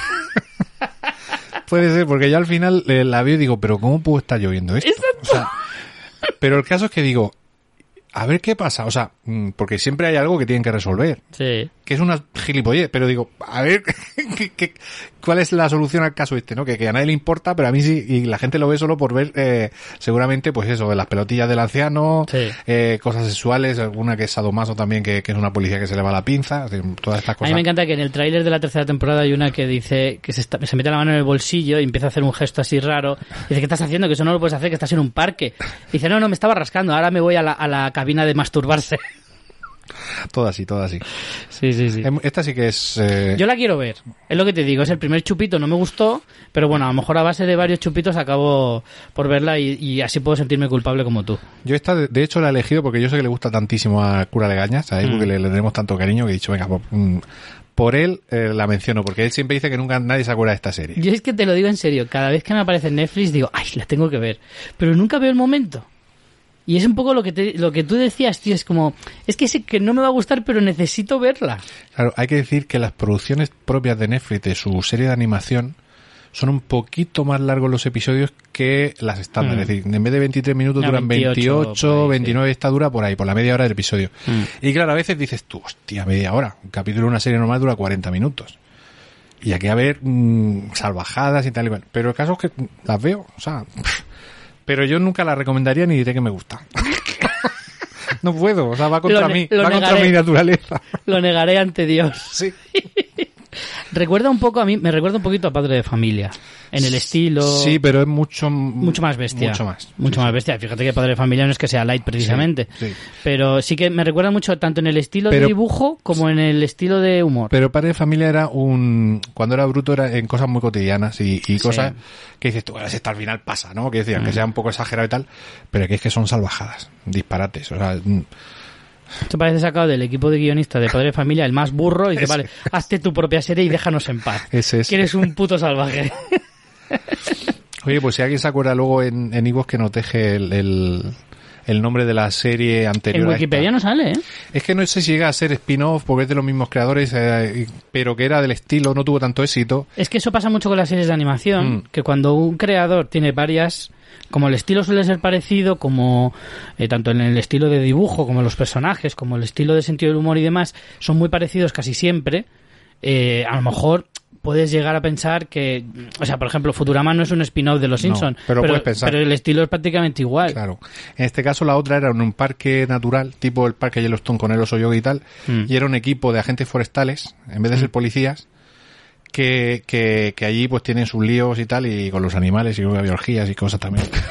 Y esa decía, decía el cura de Gañas que era mucho más burra que esta, seguramente por Mucho la, más burra. por la zoofilia, por todo, ¿no? Es que ves, a mí el problema de la, es que la zoofilia sí que me tira para atrás. Claro. Y aquí creo que hay un, un capítulo, creo recordar, que sale alguno de los personajes de aquella serie.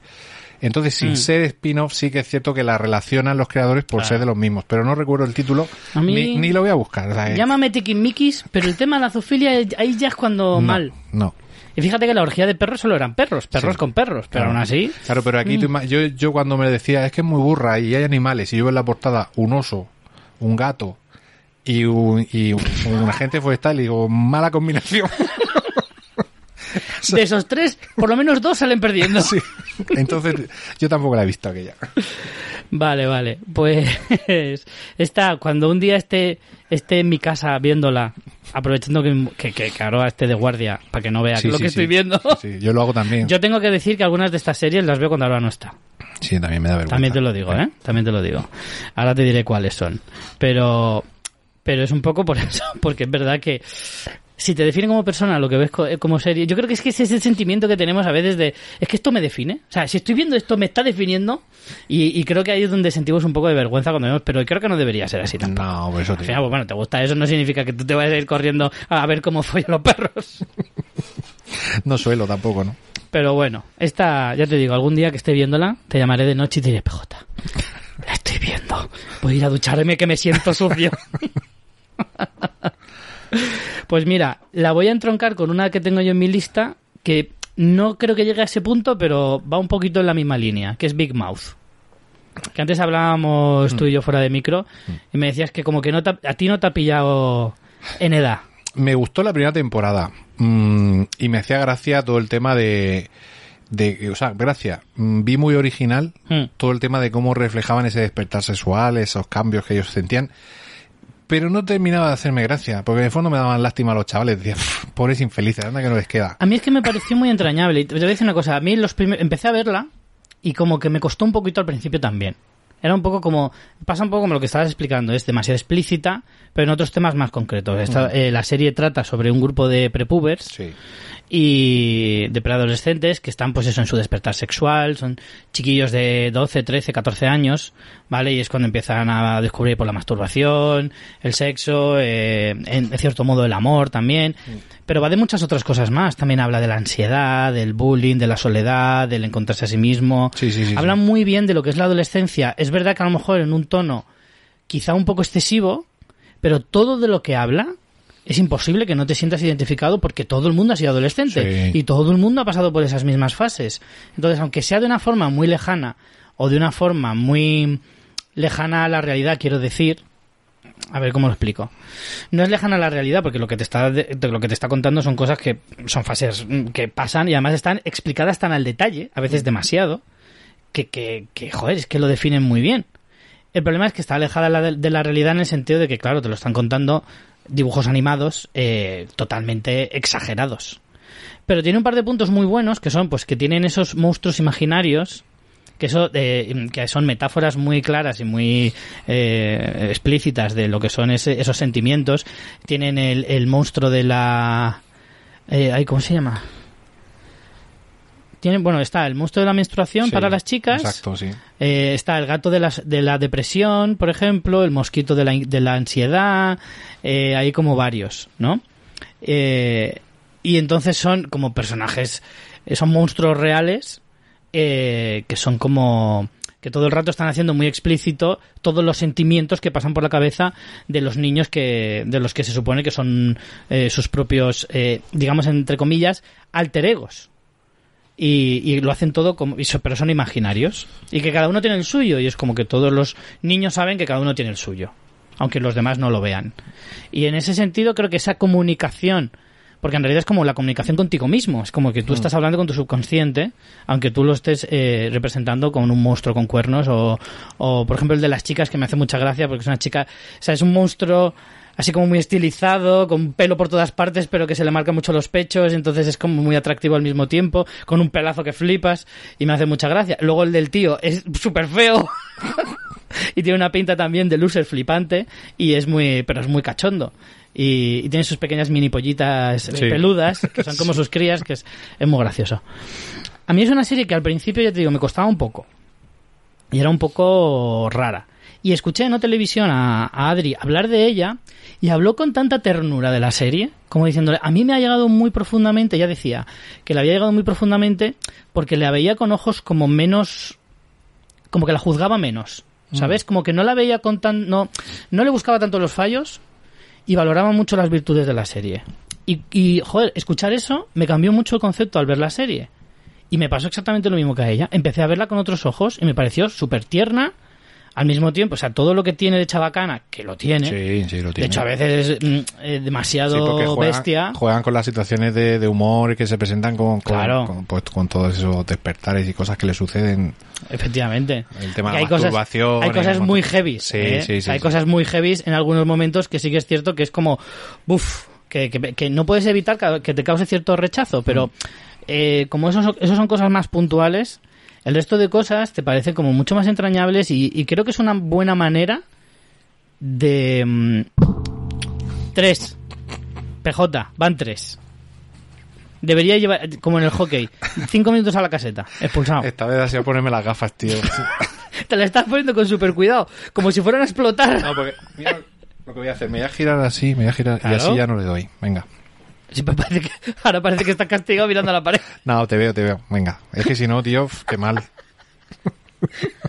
Es que me encantaría que la gente viera la cara que pones de susto cada vez que le das. Hostia, es que no me suele pasar. Venga. Pues aquí ya me he llevado tres. Eh, en fin, eso, que creo que, que viene muy bien para, de alguna manera, los que ya estamos muy lejos de, de esa época, por mucho que la recordemos con cariño y, y creamos que la recordamos con cariño, es mejor dicho, eh, entendemos mejor a los adolescentes. Sí. Que a día de hoy, pues muchas veces pensamos que los adolescentes son entes con poco cerebro y muchas hormonas, eh, y hay que también un poco intentar entender lo difícil que era gestionar todo aquello cuando no tenías ni idea. Entonces, de alguna manera, no sé, yo creo que tiene dos lecturas esta serie. Tiene una parte muy bonita, muy tierna, y luego tiene otra parte más chabacana, que a mí en cierto modo me hace gracia. Sabes que cuando pasas esa primera fase de asqueamiento, porque a veces es muy bestia, cuando ya lo has normalizado de alguna manera, ya deja de impactarte tanto o de resultarte tan desagradable y le encuentras mucho la gracia. Yo la recomiendo mucho. Big Mouth es una serie que puedes disfrutar muchísimo. No, de hecho, mm, es una de las series que siempre que sale animación de Netflix la gente recomienda. Mm. Y yo, Y ha crecido mucho también con el sí, yo creo que vi. mm, ¿Cuántas temporadas hay? ¿Cuatro? ¿Tres? Creo que se estrenó la cuarta, la última. Yo he visto, Sí, la- cuatro. Yo he visto las dos primeras y, y la dejé.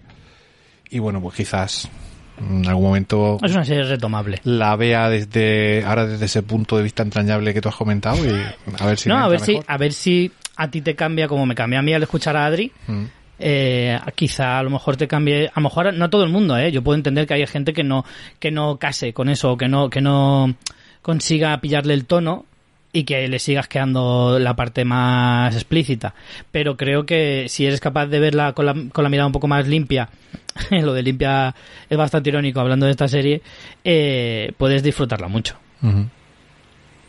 Vamos con la siguiente tuya, la, la mencionabas antes también, mm, de los mismos creadores que Ricky Morty, Solar Opposites, de reciente, también de estreno. Sí, eh, de estreno en, en bueno en en Hulu en Disney eh, o sea en USA perdón y en Disney Plus aquí en España A través del canal Star. exactamente llegó con la presentación del canal Star ya estaba finalizada y estrenada la primera temporada pero aquí la han traído a capítulo semanal Mm. y la segunda que también ya en Hulu la la estrenaron completa en, en USA también la están trayendo a capítulo semanal Pero han estrenado las dos. O sea, en- aquí en España la van a estrenar seguidas. sí ya están vamos por el episodio cuarto de la segunda temporada Ah, vale. Yo es que he visto. do- tres, creo. Tres episodios. Y me está gustando, ¿eh? La voy a seguir viendo. Sí, porque mira, esta sí que tiene mucho, mucho, además, el, el, eh, en los dobladores son los mismos de Ricky Mm, Morty, entonces sí. también te hace pensar en que estás viendo una dimensión paralela de ellos, ¿no? Y Además, no descarto que en algún momento se crucen. sí, porque además bueno, no son de la misma productora. Quizá a lo mejor por ahí no. no son de la misma, claro. No, porque una es eh, Ricky Morty, es eh, Adult Swim y esta es Hulu. Exactamente, sí. No sé si podrán. Estaría guay, estaría guay. Estaría chulo. Pero bueno, básicamente, un pla- el, el planeta de, de esta gente, pues eh, se, se estaba muriendo. Mm. Ellos son unos extraterrestres muy curiosos con una pinta, eh, pues así de, son de colorines, así morado, uno Sí. es verde, el otro tal. No tienen, no tienen pelo y, y se, y vienen, se eligen su planeta a una serie de personas que sobreviven, ellos caen en la Tierra. De hecho, tienen la nave estrellada encima de la casa donde viven. sí, eso me Es encanta. muy gracioso. Sí, pero además es como muy normal. O sea, nadie, nadie- a nadie le llama la no, atención. No, y todos los vecinos, todo el mundo sabe que son extraterrestres. Los dos niños van al instituto, son Mm. extraterrestres, les hacen bullying porque son feos, porque no tienen pelo, porque no sé qué. Mm. Y Sí, pero los niños son unos putos cracks y Claro. saben defender de puta madre. Exactamente. Ellos tienen ahí un, digamos, un expositor en su habitación Sí, donde la gente que les cae mal pues está reducida y, y vive allí. eh, eh, eh, que es, otra, peceras. es otra trama paralela que hay en la serie, que, que de eso tiene un desenlace brutal. eh, al principio, o sea, al final de la, de la primera temporada, ya lo verás cuando llegues, porque tienen, tenemos dos universos, es decir, el universo de la gente del muro y el universo de esta gente que tienen O sea, que va más allá del gag que Sí, pasa sí. al principio, ¿no? Va más allá de eso porque además eh, eh, te- ellos tienen una... Bueno, su misión es eh, mm, mm, reparar su nave y eh, quieren irse del planeta, pero al final están haciendo su vida ahí, se han, se han hecho frikis de la serie de televisión, de hecho en el primer y el segundo episodio crean un clon de un personaje de una serie de Sí, televisión que sí, sí. la lía parda en plan Ricky Morty, que es un monstruaco de estos eh, Mm. que está muy guay. Y ellos al final eh, pues llevan sus camisetas frikis, eh, van, porque ellos son, son del mismo sexo, son pareja. eh, en el planeta, no sé si es que el, el planeta es unise- unisexual, el planeta donde ellos venían. Yo creo que son todos eh, seres binarios de estos, que no decir que no tienen sexo. Y ellos son dos hombres, pero que porque no hay mujeres, es decir, porque son, son así, son binarios. Y ellos van a las reuniones de padres y, eh, y tienen su Sí, pero lo- los niños no son sus hijos. no, no son, Son sus clones. Sí, son sus clones. Y tienen una cosa llamada la pupa, una pupa que es un, Sí, que es la un- mascota. Que es un, sí, pero ojo. Ojo con la- Sí. Entonces- Eso, mira, fíjate, yo solo llevo dos o tres episodios y ya se nota que ojo con ese personaje. Sí. Dice, no, no hace mucho en los primeros episodios como hace gracia, ¿no? Exacto. Se come cosas Sí. y está ahí un poco pululando sin hacer nada. Pero se nota que es como, verás como este personaje va a pegar un giro y nos va a dejar a todos descolocados. Tiene Pu- toda la pinta. Sí, pues ahí tenemos eso, la trama de ver exactamente cuál es el mm, la motivación o el La fin, la función de, sí, de esa fu- pupa, claro, claro. ver la vida de ellos, cómo se desarrolla, cosas que le van pasando en la Tierra, ellos muchas veces intentan cambiar, eh, que son muy Ricky Morty. El- me gustaría que fueras de otra manera, pues como tengo una máquina que puedo Mm. volver a mi planeta, te dejo una carta que hagas esto, entonces en vez de ser esto vas a ser, a ser ingeniero y vas a hacer esto. Y cuando sale de la máquina ha cambiado todo y el tío, mm, tal, y vuelve otra vez.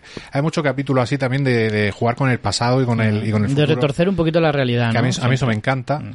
Y, y nada, pues es que mm, tampoco te ofrece mucho más, es muy divertida. Y vamos, lo que sí me mola es ver el desarrollo de ese microuniverso que tienen en el muro. Mm.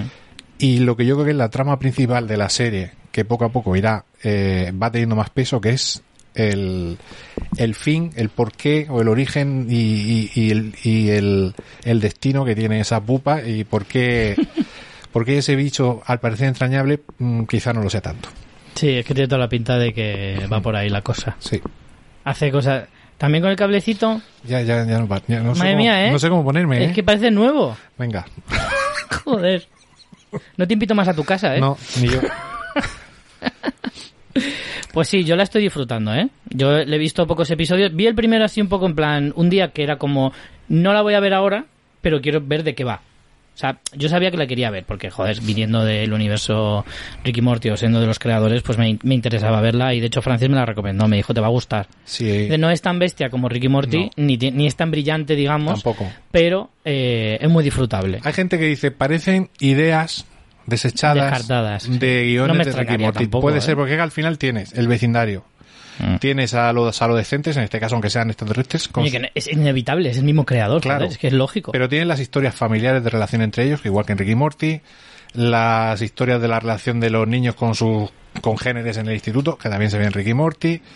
Eh, tienen muchas cosas que son similares y luego temas de interdimensionales, viajes en el tiempo, creas inventos y cosas que la lían parda, es decir, muy Ricky Morty. Y, pero para mí eso no es malo, porque al final es eh, no llega a ser un spin-off, realmente es una serie de los mismos creadores y se nota el sello pues lo que decíamos antes, los Simpson y Futurama, pues esto lo Claro. viene a ser lo mismo. Exacto, tal cual. Tal cual. Entonces, yo ya te digo, empecé a verla, mm, dije, yo sé que esta serie la veré, quizá no ahora, pero la veré. Y quise ver el primero por, por al menos asomarme a ver cómo era el primero, porque me da mucha curiosidad. Y, y dije sí, y hace poco empecé a ver el segundo y el tercero y creo que ahora ya sí que la voy a empezar a ver de forma un poco más continuada, a por lo menos hasta que me ponga el día. Sí, porque esto sí que duran 20 minutos. justo, sí, ¿eh? esto es que en realidad se ve muy En rápido. una hora te ves tres. Vale, pues vamos a hablar de otra que creo que, bueno, esta ya es más conocida. eh, es uno de los pelotazos que pegó Netflix eh, muy al principio. Es Bojack Horseman, serie ya terminada. Creo que es una de esas series que, aunque no lo parezca, ha alcanzado un estatus ya a posteriori, pero ha alcanzado un estatus de esas series que siempre se van a recordar, que siempre están en las listas de, pues en la década de los 2010 se estrenaron este tipo de series y Bojack Horseman estará entre esas series. Bojack Horseman era la historia de, de un caballo antropomórfico, ¿vale? De, la serie, de hecho, son todo animales antropomórficos mezclados con personas.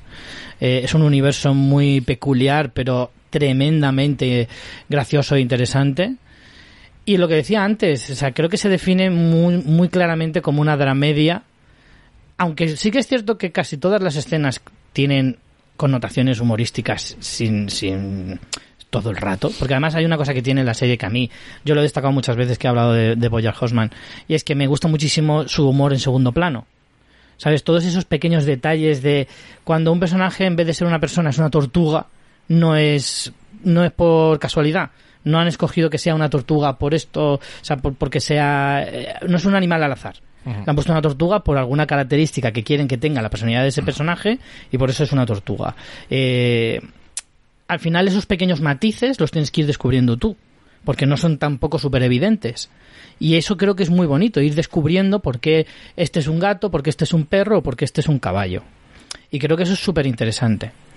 Al final la historia trata sobre Bojack, que es un actor venido a menos, como un poco de segunda, que en los 90 triunfó con una serie de televisión muy familiar, que lo petó, se hizo multimillonario y ahora pues está intentando encontrarse a lo largo de estas seis temporadas, pasa por muchas etapas.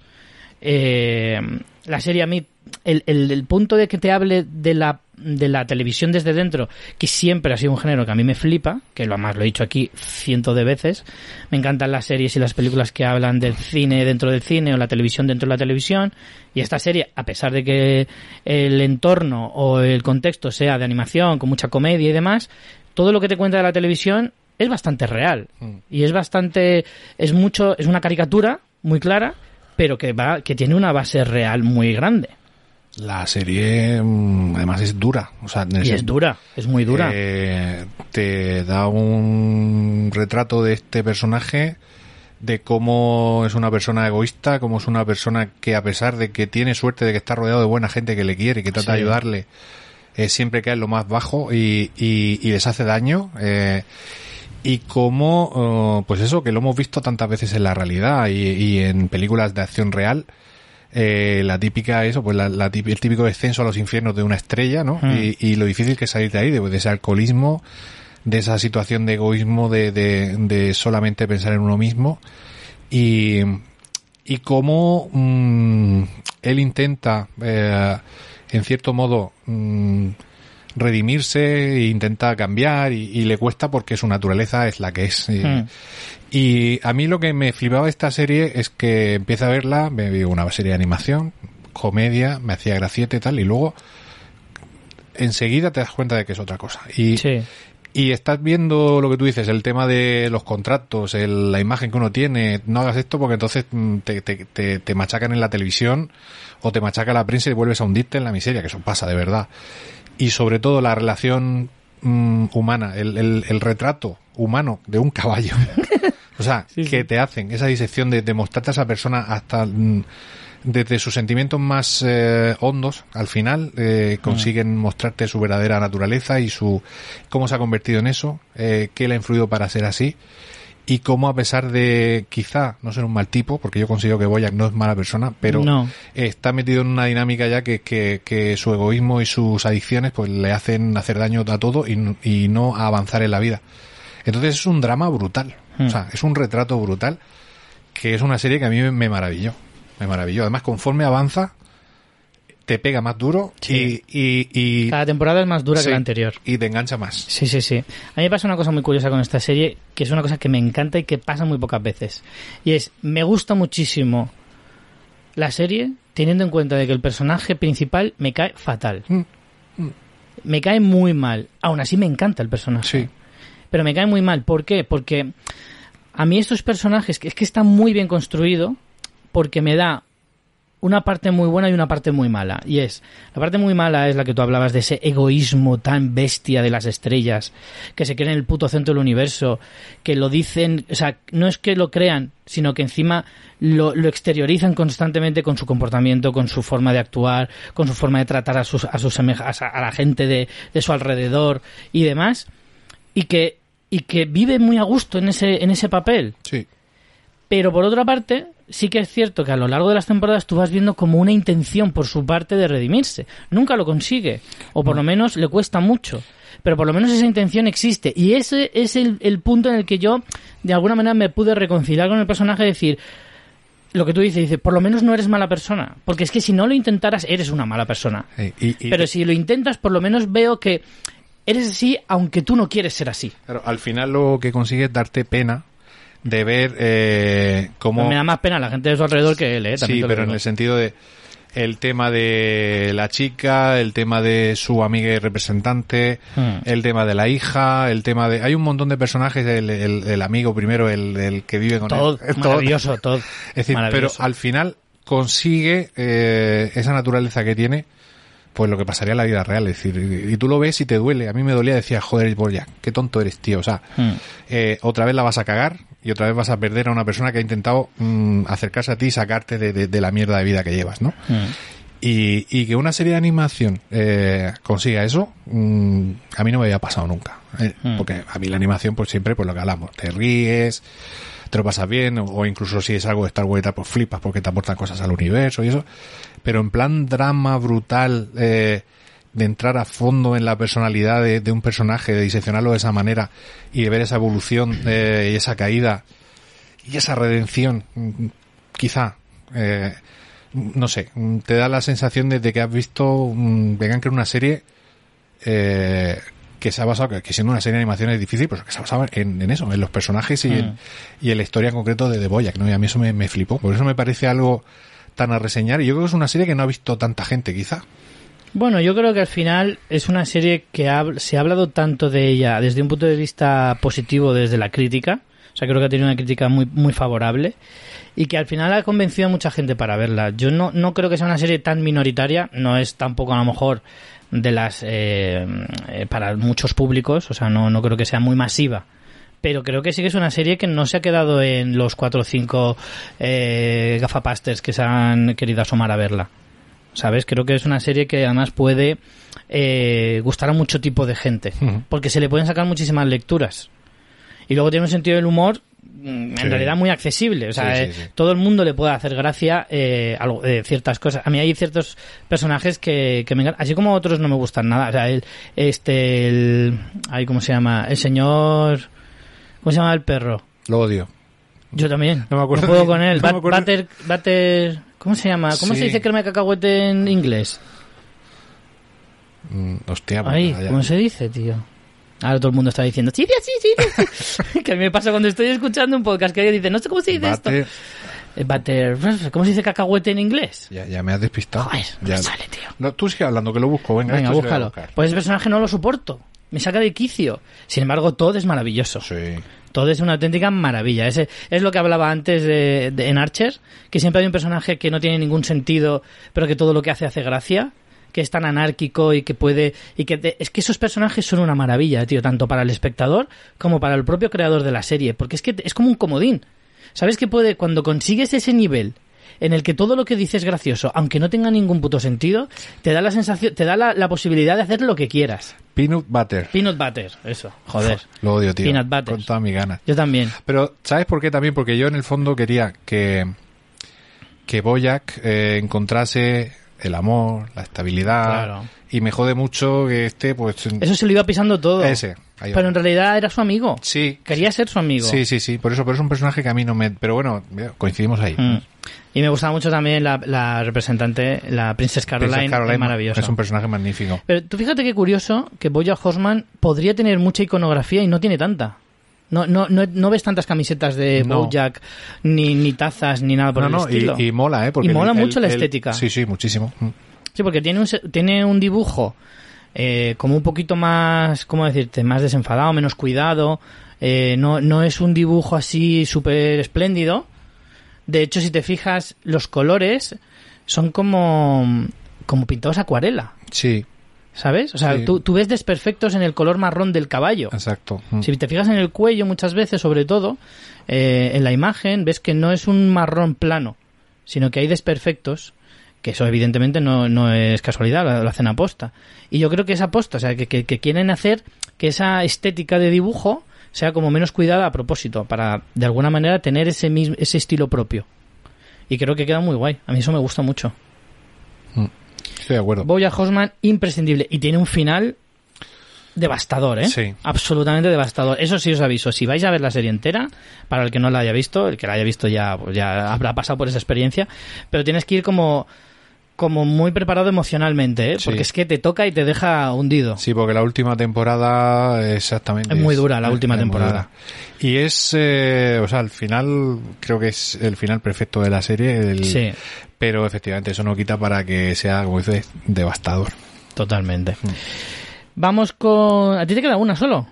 Pues qué guay. Te queda solo una. De esta, bueno, no sé si hemos hecho bien dejarla para el final, porque yo me encantaría hablar horas y horas de esta serie, porque creo, para mí, pues solo llevamos cinco meses de año, pero para mí es la mejor serie que he visto este año, a día de hoy. Ya veremos de aquí a final de año si alguna le gana, pero lo veo difícil, ¿eh? Que hablamos de Invincible. Invincible, invencible, correcto. Invencible, Invincible en inglés, eh, basado en unos eh, cómics de Robert Kirkman, el que todos conocéis por ser el creador de The Walking Dead. Correcto. Eh, de hecho, Un este- cómic de hace casi 20 años, eh, cuidado. sí, sí, sí. De hecho, este es anterior a The Walking Dead. Muy anterior. Es, Eh. es que yo, a raíz de la serie, empecé a Mm. investigar. De hecho, me voy a comprar el cómic que ya he mirado a ver porque han sacado una reedición este mismo mes de abril pasado. Y el cómic es de 2003. Sí, sí. Claro, hace 20 años ya. Casi, casi. Decir que, que la serie tiene eh, No le des al micro, ¿eh? Para pasarme el agua. la serie tiene una animación que al principio mucha gente ha criticado, pero si veis, A mí me encanta. si, a mí también me ha gustado, es muy noventera, muy de finales de los 90. Totalmente. Y claro, tenéis que mirar en Google, por ejemplo, si no tenéis acceso al cómic, poner eh, Comics Invincible y vais a ver que es súper fiel Mm. el diseño y tal. ¿Qué pasa? Que yo creo que la animación, el no hacer una animación más, más de ahora, más 3D, más perfecta, tal, ha sido precisamente por mantener esa esencia y por mantener quizás encanto que tenían la serie de superhéroes de los 90, tipo La Patrulla X, Spider-Man y todo eso, que, que yo creo que le va muy bien aquí. Te voy a decir una cosa, ahora que dices eso. El otro día me acordé, no, me creo que fue Francis el que me dijo que habían puesto en, en Disney Plus las series antiguas de Spider-Man Sí. y de X-Men. Sí, sí. Dije, hostia, qué guay, porque yo las vi, las vi, era súper mega fan. Mm. Me puso el otro día un capítulo de X-Men y luego uno de Spider-Man. No llegué al minuto 5. Claro, tío.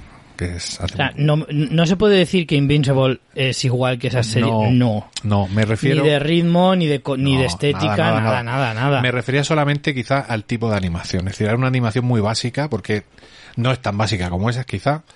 Pero no es una animación como se suelen hacer ahora. Aunque bueno, los, los animes de Netflix tipo Castlevania y demás son de este tipo de animación también. Como el Invincible. Pero bueno, vamos a olvidarnos de eso. Lo que importa, la historia. La historia, la enjundia. Mm. Tenemos ocho episodios.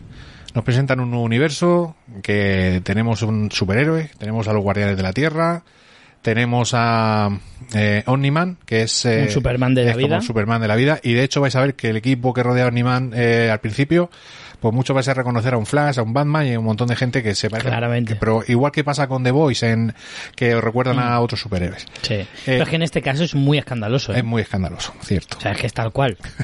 es muy escandaloso el hecho de que el parecido con la Liga de la Justicia es, eh, vamos, Claro, y de hecho tenemos también el camino del héroe, es decir, el hijo del superhéroe que todavía no desarrolla los poderes, que cuando los empieza a desarrollar, pues empieza a descubrir y de- aprender a y ser un héroe. y tal, y dices tú, este, pues es Smallville y todas estas cosas. Pues hasta el minuto, dice que, que los capítulos de, de Invisible son de 45 minutos, es decir, Bueno, que el primero dura casi una hora. ocasiona ahora, pero bueno, en general, por ahí. sí, todo el y pico. 40 y sí, pico minutos. Y Pero, a- pero vuelan. Claro, Se sí, me hacen sí. cortísimos. A mí también, pero cuando estábamos viendo el primero, que a ti a lo mejor te pasó igual porque yo desconocía, no había leído nada del cómic, Mm. y dices tú, me mola, Joder, PJ. La madre que lo parió. me mola, pero Cinco partidos esto de por si alguien estaba durmiendo, me mola, pero mm, al final, en lo que estoy viendo, pues más o menos lo he visto ya, ¿no? Mm. Y luego hay un giro hacia el final del Hay episodio uno. varios giros a lo largo de la serie, ¿eh? Sí, sí, sí, pero Ah, digo bueno, dices el primer episodio, Claro. perdón, sí. que... eh, Bueno, es que el final del primer episodio Claro. es como, hostia, madre mía, me han follado, pero no sé quién ha sido. Ahí está. Y entonces de repente tienes una serie que era a priori un Flash, un, un Arrow, un Batman, un Hmm. Superman joven, se te convierte en, en algo... Pero no, no, no hagas el spoiler, ¿eh? Claro, no, no. Se convierte en algo spoiler. totalmente diferente y muy Sí, bestia, sí. muy bruto y Pero muy bestia, ¿eh? muy bestia. Y a partir de ahí empieza a desarrollarse un tipo de serie totalmente diferente, con un montón de tramas abiertas, con un montón de, De giros brutales. y ¿eh? de escenas impactantes para ser animación, que yo entiendo que esto no lo han hecho en la acción real por dos cosas. Una, porque quizá iba a ser demasiado bruta, y dos, porque costaría una pasta gansa. Bueno, tremendo. y, Pero y- es que lo bueno es que está siendo de animación, es lo que decía antes. Bueno, esto me, me repito mucho. Mucha gente, si me- los que me habéis seguido desde hace tiempo vais a decir, "Madre, qué cansino siempre dice lo mismo. Pero es que es verdad, tío. Es que la animación lo bueno que tiene es que esta serie es un mega bruta. O sea, hablábamos antes de que Big Mouth era bruta, que si Paradise Police es bruta, pero es como en unas cosas como muy explícitas. sí, Aquí es, es bruta de violenta. violencia, violencia. Es una violencia tan extrema que, que fíjate que The Voice es muy violenta. Y aún así ni se acerca al cómic, que es tremendamente mucho más violento el cómic que la serie. Pero esta serie eh, puede ser todo lo violenta que puede ser un cómic sin ningún pudor, Claro. porque es de animación y se permite, porque si las barbaridades que se ven en la serie de animación las haces en la realidad, es una bestialidad tan enorme que no, no se puede admitir. Sí. Mira que de The Voice, que Tiene, tiene su tiene cosas. y cuestan a veces porque es muy bruta también. eh, el cómic, como digo, es mucho más bestia y, y se corta. La serie se corta y es muy bruta. Pues aquí, claro, en Invincible tienen la ventaja de que pueden hacer lo que quieran. Sí. Es que tú dices, además sería mucho más cara, claro. Sí, porque, y de hecho yo creo que esa fue una de las causas, porque dijo Amazon, bueno, tenemos The Voice, que nos estamos gastando una pasta. Y porque. The Voice. Y ahora tenemos esta animación y la vamos a hacer en animación, porque si no va a ser doble pasta. Tenemos el Señor de los Anillos Claro. y tenemos un montón de cosas. Y a ver, eh, Jeff Bezos tiene pasta para Sí, sí. punto. No, pero tampoco creo que quiera despilfarrar el hombre. Pero aparte, eh, creo que viene bien, porque mucha gente dice, ah, pues esto es como The Voice, pero en animación. No. No. Tiene cosas en común, porque obviamente es de superhéroes y hay cosas que pasan que pueden tener cosas en común. Pero no tiene nada que ver. Y mm, el hecho de que yo creo que al final se haya hecho de animación también es para diferenciar. Es decir, hoy tiene dos cosas diferentes, dos productos buenísimos. The Voice e Invincible. Rama, superhéroes, hasta ahí. Brutas, sí, las dos. Pero mm, ni van de lo mismo, No. ni siguen tramas remotamente parecidas. Pero me estoy acordando de una cosa Dime. particular entre tú y yo, PJ. Yo puse un tweet que decía que Invincible y The Voice habían profundizado más en la vida de un superhéroe que todo Marvel y DC juntos, todo su universo cinematográfico. Y tú me dijiste que si fumaba porros en Twitter. ¿Yo te dije eso o fue Sí. al- Vale. Fuiste tú, bueno, no sé si fuiste tú o sería reality, a lo mejor fue Ah, o- pues- ah, otro pues- miembro. Pues sería yo quizá, no sé, no me acuerdo. Yo creo que fuiste tú. Tenía tu firma. PJ. Lo que yo me refería es que eh, sin esa se- sin Marvel y DC no existiría todo esto. Sí, no te digo que no. Entonces, que no. eh, bueno, existiría, pero no lo conoceríamos. Claro, ni tendría el éxito que tiene ahora. El Marvel y DC es la base, lo clásico, es el, el, el- el superhéroe clásico que todos conocemos. Y a raíz de ahí, mm, gracias a ellos, tenemos ese desarrollo Hmm. de gente como Kirkman o como eh, Mark Millar o como otra gente que te crea universos con superhéroes diferentes a los que estamos acostumbrados Ahí está. y donde dan un giro de tuerca tanto al tema de la moral del superhéroe, la violencia que puedes ver ahí, cosas que, que quizás Mm. serían más reales que lo que estamos viendo en Marvel y DC, ¿no? Entonces, eh, a mí me, me gusta muchísimo mm, que todo esto exista, pero, joder, y que puede estar mejor ahora y que te puede gustar más, sí, pero mm, compararlo lo veo injusto. No, no es, es que no es una comparativa, es como, es lo que tú dices, yo no lo hacía una comparativa en el sentido de eh, qué mal lo hace DC y, y Marvel. No iba tanto por ahí. Yo lo que quería, quería destacar más la parte buena de estas series que la parte que no tiene las otras. ¿Me entiendes? O sea, en el sentido de que hay que valorar muy bien lo que The Voice y Invincible representa para el mundo de los superhéroes. Una evolución brutal. Exacto, Claro, es el, eso sí. el- el ir un pasito más allá del disfraz de mallas Sí. que tiene este personaje. Sí, sí, está claro. Y de si ha salvado el mundo o no lo ha salvado. Quiero decir, creo que en esta serie se, se amplifica mucho la personalidad, la profundidad de cada personaje, eh, sus inquietudes, sus miedos, su forma de ser. Te explican muchas veces el por qué son de una manera, tanto para bien como para mal. Mm. Sí. Y de hecho, Invisible hace muchísimo hincapié en eso en, en- en los personajes principales. Lo por no dar hace. muchos detalles Lo hace, lo hace. tanto para bien como para mal. Y en ese sentido, creo que es lo más valorable de la serie. Luego la estética podría ser más discutible o menos discutible, la acción, la violencia y todo lo que tú quieras. Pero es que ese trasfondo tan potente que tiene me parece brutal. Luego aparte, me parece que a nivel narrativo es una auténtica bestialidad. En el sentido de que tiene unos personajes. O sea, hay como, como 15 personajes que, que te diría, dame más. O sea, cuéntame Sí, sí, toda sí. su historia, cuéntame de dónde vienen, por qué, cuál es su color favorito. Sí. Y de, ¿Qué helado come en verano? Me da igual, cuéntamelo todo, porque es que me interesa todo. Y de hecho se van abriendo tramas, historias, cosas que eh, en la primera temporada al menos eh, algunas no sabemos cómo han quedado, cómo van a quedar. Y con cosas muy chulas, eh, Sí. que, que yo imagino que a lo largo de siguientes temporadas, de momento creo que mínimo vamos a tener tres o cuatro temporadas, mm, va- Esperemos. van a ir hilando y apareciendo y claro, yo estoy deseando ya que vuelvas. La Yo pena creo es que la segunda temporada ya está anunciada cuando la estrenan. Ah, sí, pues Creo. Espérate que te lo digo estaría, enseguida. genial. Sí, porque al final han sido ocho episodios de 45 minutos, menos el primero que dura algo más. Y lejos de hacerse largo, lo que se ha hecho es corto. Yo creo que esta era de la- era de esas series. eh, el viernes por la mañana, yo en los grupos de Telegram, en Twitter y tal, mucha gente, ya he visto el de Invisible, qué brutalidad hoy, mantiene el nivel, tal, pues la típica conversación, ¿no? Mm. Y sobre todo con el episodio final, pasó un poco como con el primero, que la gente se quedó con el culo torcido diciendo, madre mía, lo que nos han traído aquí, qué serión. La pena, que lo vengo diciendo en muchos sitios eh, de los que he hablado de la serie, mucha gente como es de animación, piensa Sí. que es una chorrada de niños o que es una serie que no le interesa. Joder, si os gustan The Boys y os gustan los superhéroes Sí. de ahora, hombre, la Academy, Academy, el superhéroe diferente que hay ahora, que es un poco más cafre, más, o incluso más violento como en The Boys, meteros a, a ver Invisible que no os va a defraudar, vamos, segurísimo que no. No, porque aparte de lo que te digo, o sea, hay muchísimos personajes y muchas tramas abiertas, no se centra en solo uno o dos personajes principales, ni siquiera en un solo grupo tipo la Liga de la Justicia que hay cinco tal, no, hay más. Eh, diversificados en distintos grupos Y distintos. no paran de aparecer nuevos porque como algunos... Claro, mm, sí, además hay muchos que salen, otros que entran, Eso- en fin, eso hay, es. hay mucho cambio de casting. Decir que en versión original, Eso, te iba a decir. eh, Sandra Oh, que la tenemos en Killing Eve ahora mismo, que Mm. estuvo en Anatomía Grey, hace de la madre del protagonista. J.K. Simmons. J.K. Simmons. Nada menos, o sea, Na- es que tiene un elenco que flipas, sí, sí, ¿eh? es, eh, es Omni-Man.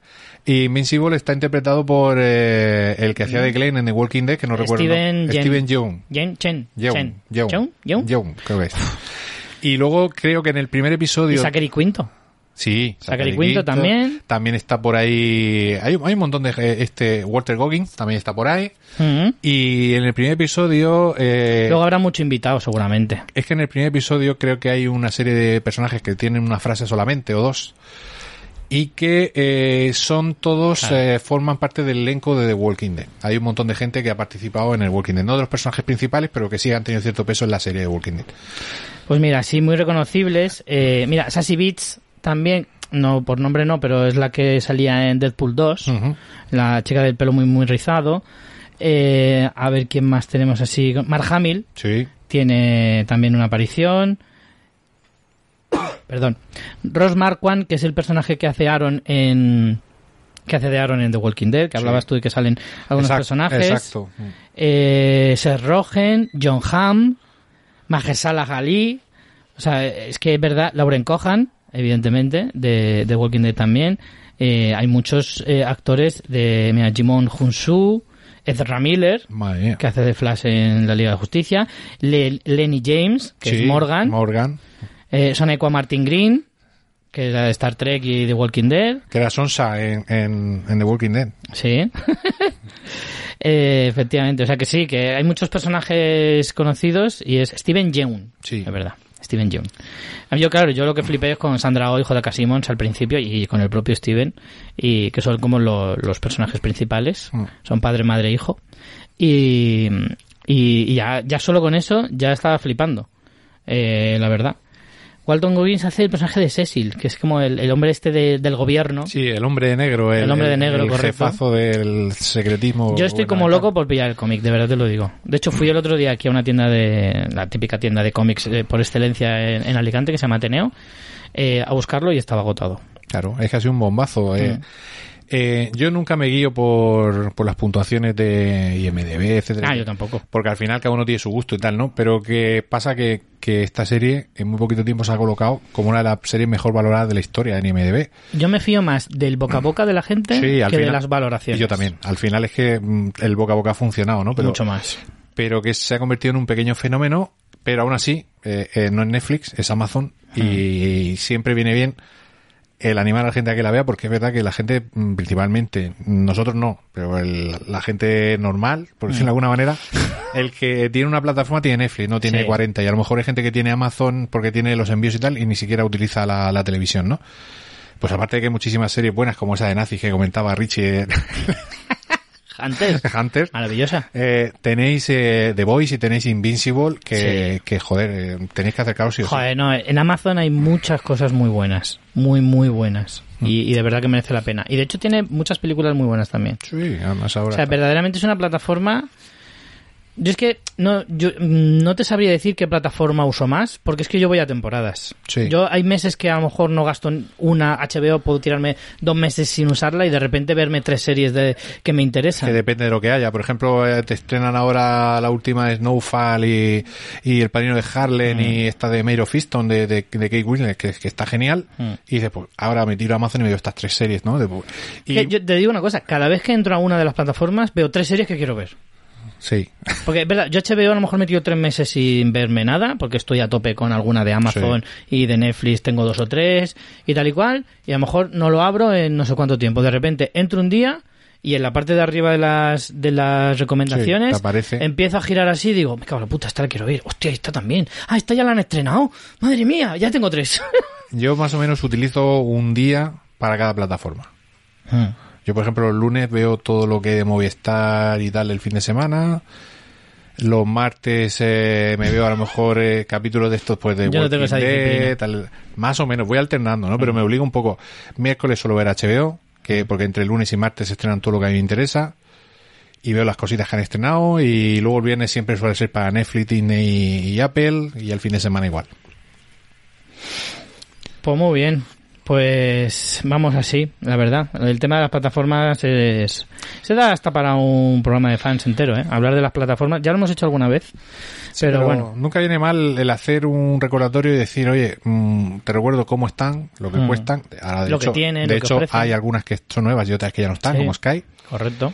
Y decir, y de aquí te recomiendo estas tres imprescindibles o estas cuatro. Y entonces Sí. eh, quizá la gente pues se dé una vuelta por ahí. Merece la pena. Sí, sí, sí. En- a mí me, solo- me queda solo una y es justo la más clásica, la que todos conoceréis, la que en algún momento habréis visto en algún momento. No, no es Los Simpson, es Futurama, precisamente. Porque yo soy muy defensor de Futurama, incluso por delante de Los Simpson. Los Simpson tuvo unas temporadas muy buenas, que son las, las que las que tenía el doblador original de Homer, por ejemplo, y, y alguna que otra más después de que falleciera eh, este hombre que nu- nunca me acuerdo de su nombre. Joder, mira que lo he mirado varias veces. Sí, yo tampoco no recuerdo el nombre. Mm. Pero pero falleció hace varios años y cambiaron al doblador, como la mayoría sabrá, imagino. Y las siguientes dos, tres temporadas todavía se salvaban. Pero para mí, de los Simpsons merecen mucho la pena. De la 3 hasta la 11, más o menos. Mm, Alguna menos quizá. Y el resto para mí es muy desechable. Para Sin que- embargo, Futurama creo que entera merece la pena. Iba a decir que para que no lo sepa, creo que Los Simpsons va por la temporada 31, ¿no? Sí, de hecho se estrena este año en breve. O sea que eh, yo de Los Simpsons tuve la época del estreno, mm, fue un bombazo, fue una novedad, no había nada igual en el mundo, no había nada Hombre, igual claro. en televisión. Pues estamos hablando de los 80, ¿eh? Sí, de finales, sí, de... Y en la 2. ¿En serio? Que ojo que los Simpsons se veían en la 2. Claro, entonces yo recuerdo que en casa, fíjate, el- lo veíamos en mis hermanos, mis padres, todo, nos hacía gracia, era algo diferente, ¿no? Y era una animación que no era de niños, que quizás sería de lo primero que se hizo, porque esta no es familiar tampoco, yo creo que esta ya entraba No. más para adultos, eh, a partir de quizás bueno, 12. las primeras temporadas sí que eran mucho más infantiles, más inocentes. Es lo que te digo, las dos primeras temporadas, que además el dibujo era más, más pobre. Sí, Eh, luego, efe- efectivamente, a partir de la tercera el dibujo mejoró mucho, o sea, pegó un salto muy claro, muy bestia. Y las tempora y todos los capítulos tenían ese tufillo al final de que todo tiene que tener una moraleja y tal y cual. Y siempre tenía que haber un aprendizaje. Pero luego es cierto que, porque la serie empezó siendo una serie en la que Bart era el protagonista. sí, sí, sí, Y entonces, claro, indudablemente era una serie infantil. era más infantil, sí. Pero cuando se dieron cuenta en el filón que tenían con Homer, cada vez le dieron más protagonismo y casi todos los episodios se centraban en Homer. Y de hecho eran los mejores, porque cuando Homer pasaba un papel más secundario y cualquiera de los otros personajes de la familia, o incluso los secundarios, eh, er- eran los protagonistas del episodio, el episodio bajaba de calidad, evidentemente, y de atención por el espectador. Y durante 6, 7, 8 temporadas, eh, Homer fue el principal. Luego se repartió más, cada vez más, cada vez más se repartía más el protagonismo. Yo debo de haber visto así completas, eh, porque yo que te digo que creo que lo veíamos todas las semanas prácticamente, pues las primeras 8, 9, 10 temporadas. Quizás Mm. luego ya me caso. Yo creo que llegué hasta la 12 o así. y Pues ya, yo ya me, caso, me voy de casa y tal, y ya cambio el hábito de verlo semanalmente y tal, y se me olvida, y luego veía algún capítulo suelto, eh, a la hora de comer y tal, que ya fue... Hombre, que lo- durante 20 años hemos tenido Claro. a las 2 de la tarde. Eso de es. hecho, ojo, o sea, durante mucho tiempo el horario, o sea, era intocable en Antena 3. Nadie les pudo quitar a los Simpson ese horario de 2 a 3 Exacto. porque era el horario que más se veía en televisión. Sí, sí, sí. todo el mundo se ponía mientras comía, mientras hacía la comida, los Simpsons de fondo. Y eso era eh, impagable. Sí. Y durante 20 años ha estado en ese horario. Pues ahí he, Es vi- tremendo, ¿eh? ahí he visto mucho capítulo suelto, eh, porque no todos los días lo veía, porque quizá no comía en casa o lo que fuera. Mm. Y ya poco a poco la, la fui dejando. Yo reconozco que hará, no sé, eh, un montón de años que no vi ningún capítulo. Ya, yo también.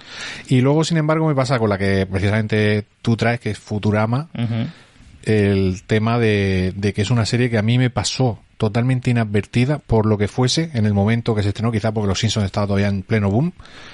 Y de hecho la estoy viendo ahora. Pues a mí, eh, yo me he quejado en algún podcast de que Futurama no estaba en ninguna plataforma. Y de hecho pusieron los Simpsons eh, en varias plataformas. De hecho hubo eh, mucha disputa entre las plataformas a ver quién se quedaba los Simpsons y demás. Y muchas plataformas la han tenido. Pero Futurama no la tenía nadie. Y justo hace nada, muy poquitos meses, que las, cuando salió Star para Disney, con la compra de Fox y toda esta historia que ya conoceréis y tal, pues al final con, con los derechos la han subido ahora. Y yo me la estoy viendo ahora y estoy descubriendo lo mucho que me gusta esta serie. Lo mucho, es mucho más adulta que Los Simpson, mucho más eh, punzante, no llega a ser chabacana ni demasiado bestia como eran eh, las otras series de las que hemos hablado, ni mucho menos tened en cuenta que hace 20 años de esta serie, ¿vale? O sea, si Los Simpson hace 30 y pico, eh, lo- Futurama es de hace 20. Sí, es del 99, o sea, hace 22. Claro, justo. Mm. Hace 22 años, por lo tanto, claro, no es el mismo tipo de televisión entonces que ahora, pero aún así es mucho más punzante, es mucho más irónica, eh, tiene incluso muchos pullitas a cosas sociales, eh, se mete muchísimo con la política, por ejemplo, con esto de la broma de, de las cabezas en, en peceras, Sí, sí, sí, sí. que Nixon prácticamente es un personaje secundario de la serie y le meten un montón de caña, o sea que realmente es una serie, eh, en cierto modo, reivindicativa, eh, con una ironía muy, muy bestia, que es muy mordaz y muy ocurrente. Pero es que es tremendamente divertida y Ah, original. es voy. lo que Ricky Morty era hace 20 años. Sí. Porque precisamente ellos tienen la ventaja. Yo siempre pensé que Futurama tenía una ventaja enorme respecto a los Simpson. Y es que los Simpson al final solo te pueden contar la cotidianidad. Y de hecho, cuando se salían de ahí, dejaba de ser creíble. Los Simpson, los Simpson, ¿sabes? Que es una serie de animación. No necesita ser creíble, pero aún así te chirriaba cuando te- se salían de algo que fuera un poquito más allá de lo que es tu barrio. Mm. Sin embargo, Futurama tenía el universo entero para hacer lo que le diera la Claro, gana. cambiando Podía irse a cualquier planeta Exacto. inventado, inventarse cualquier entorno, cualquier contexto, cualquier lo que sea. Viajar en el tiempo, cam- cambiar de dimensión, lo que quieras. Tiene robots, que las series con robots siempre son mejores. Siempre son y, mejores. Y tienes a Bender, claro. Y Bender era un personajazo único. Es un personaje único. Pero es que yo, ahora que la estoy descubriendo, me doy cuenta que 20 años después me sigue haciendo la misma gracia. Sí, sí, sí, sí. Me sigo riendo sin parar. Bender es un personaje genial, que te da un juego brutal. Fry es un personaje maravilloso. Lila es un personaje... Tengo que reconocer una cosa, que creo que alguna vez lo he dicho aquí.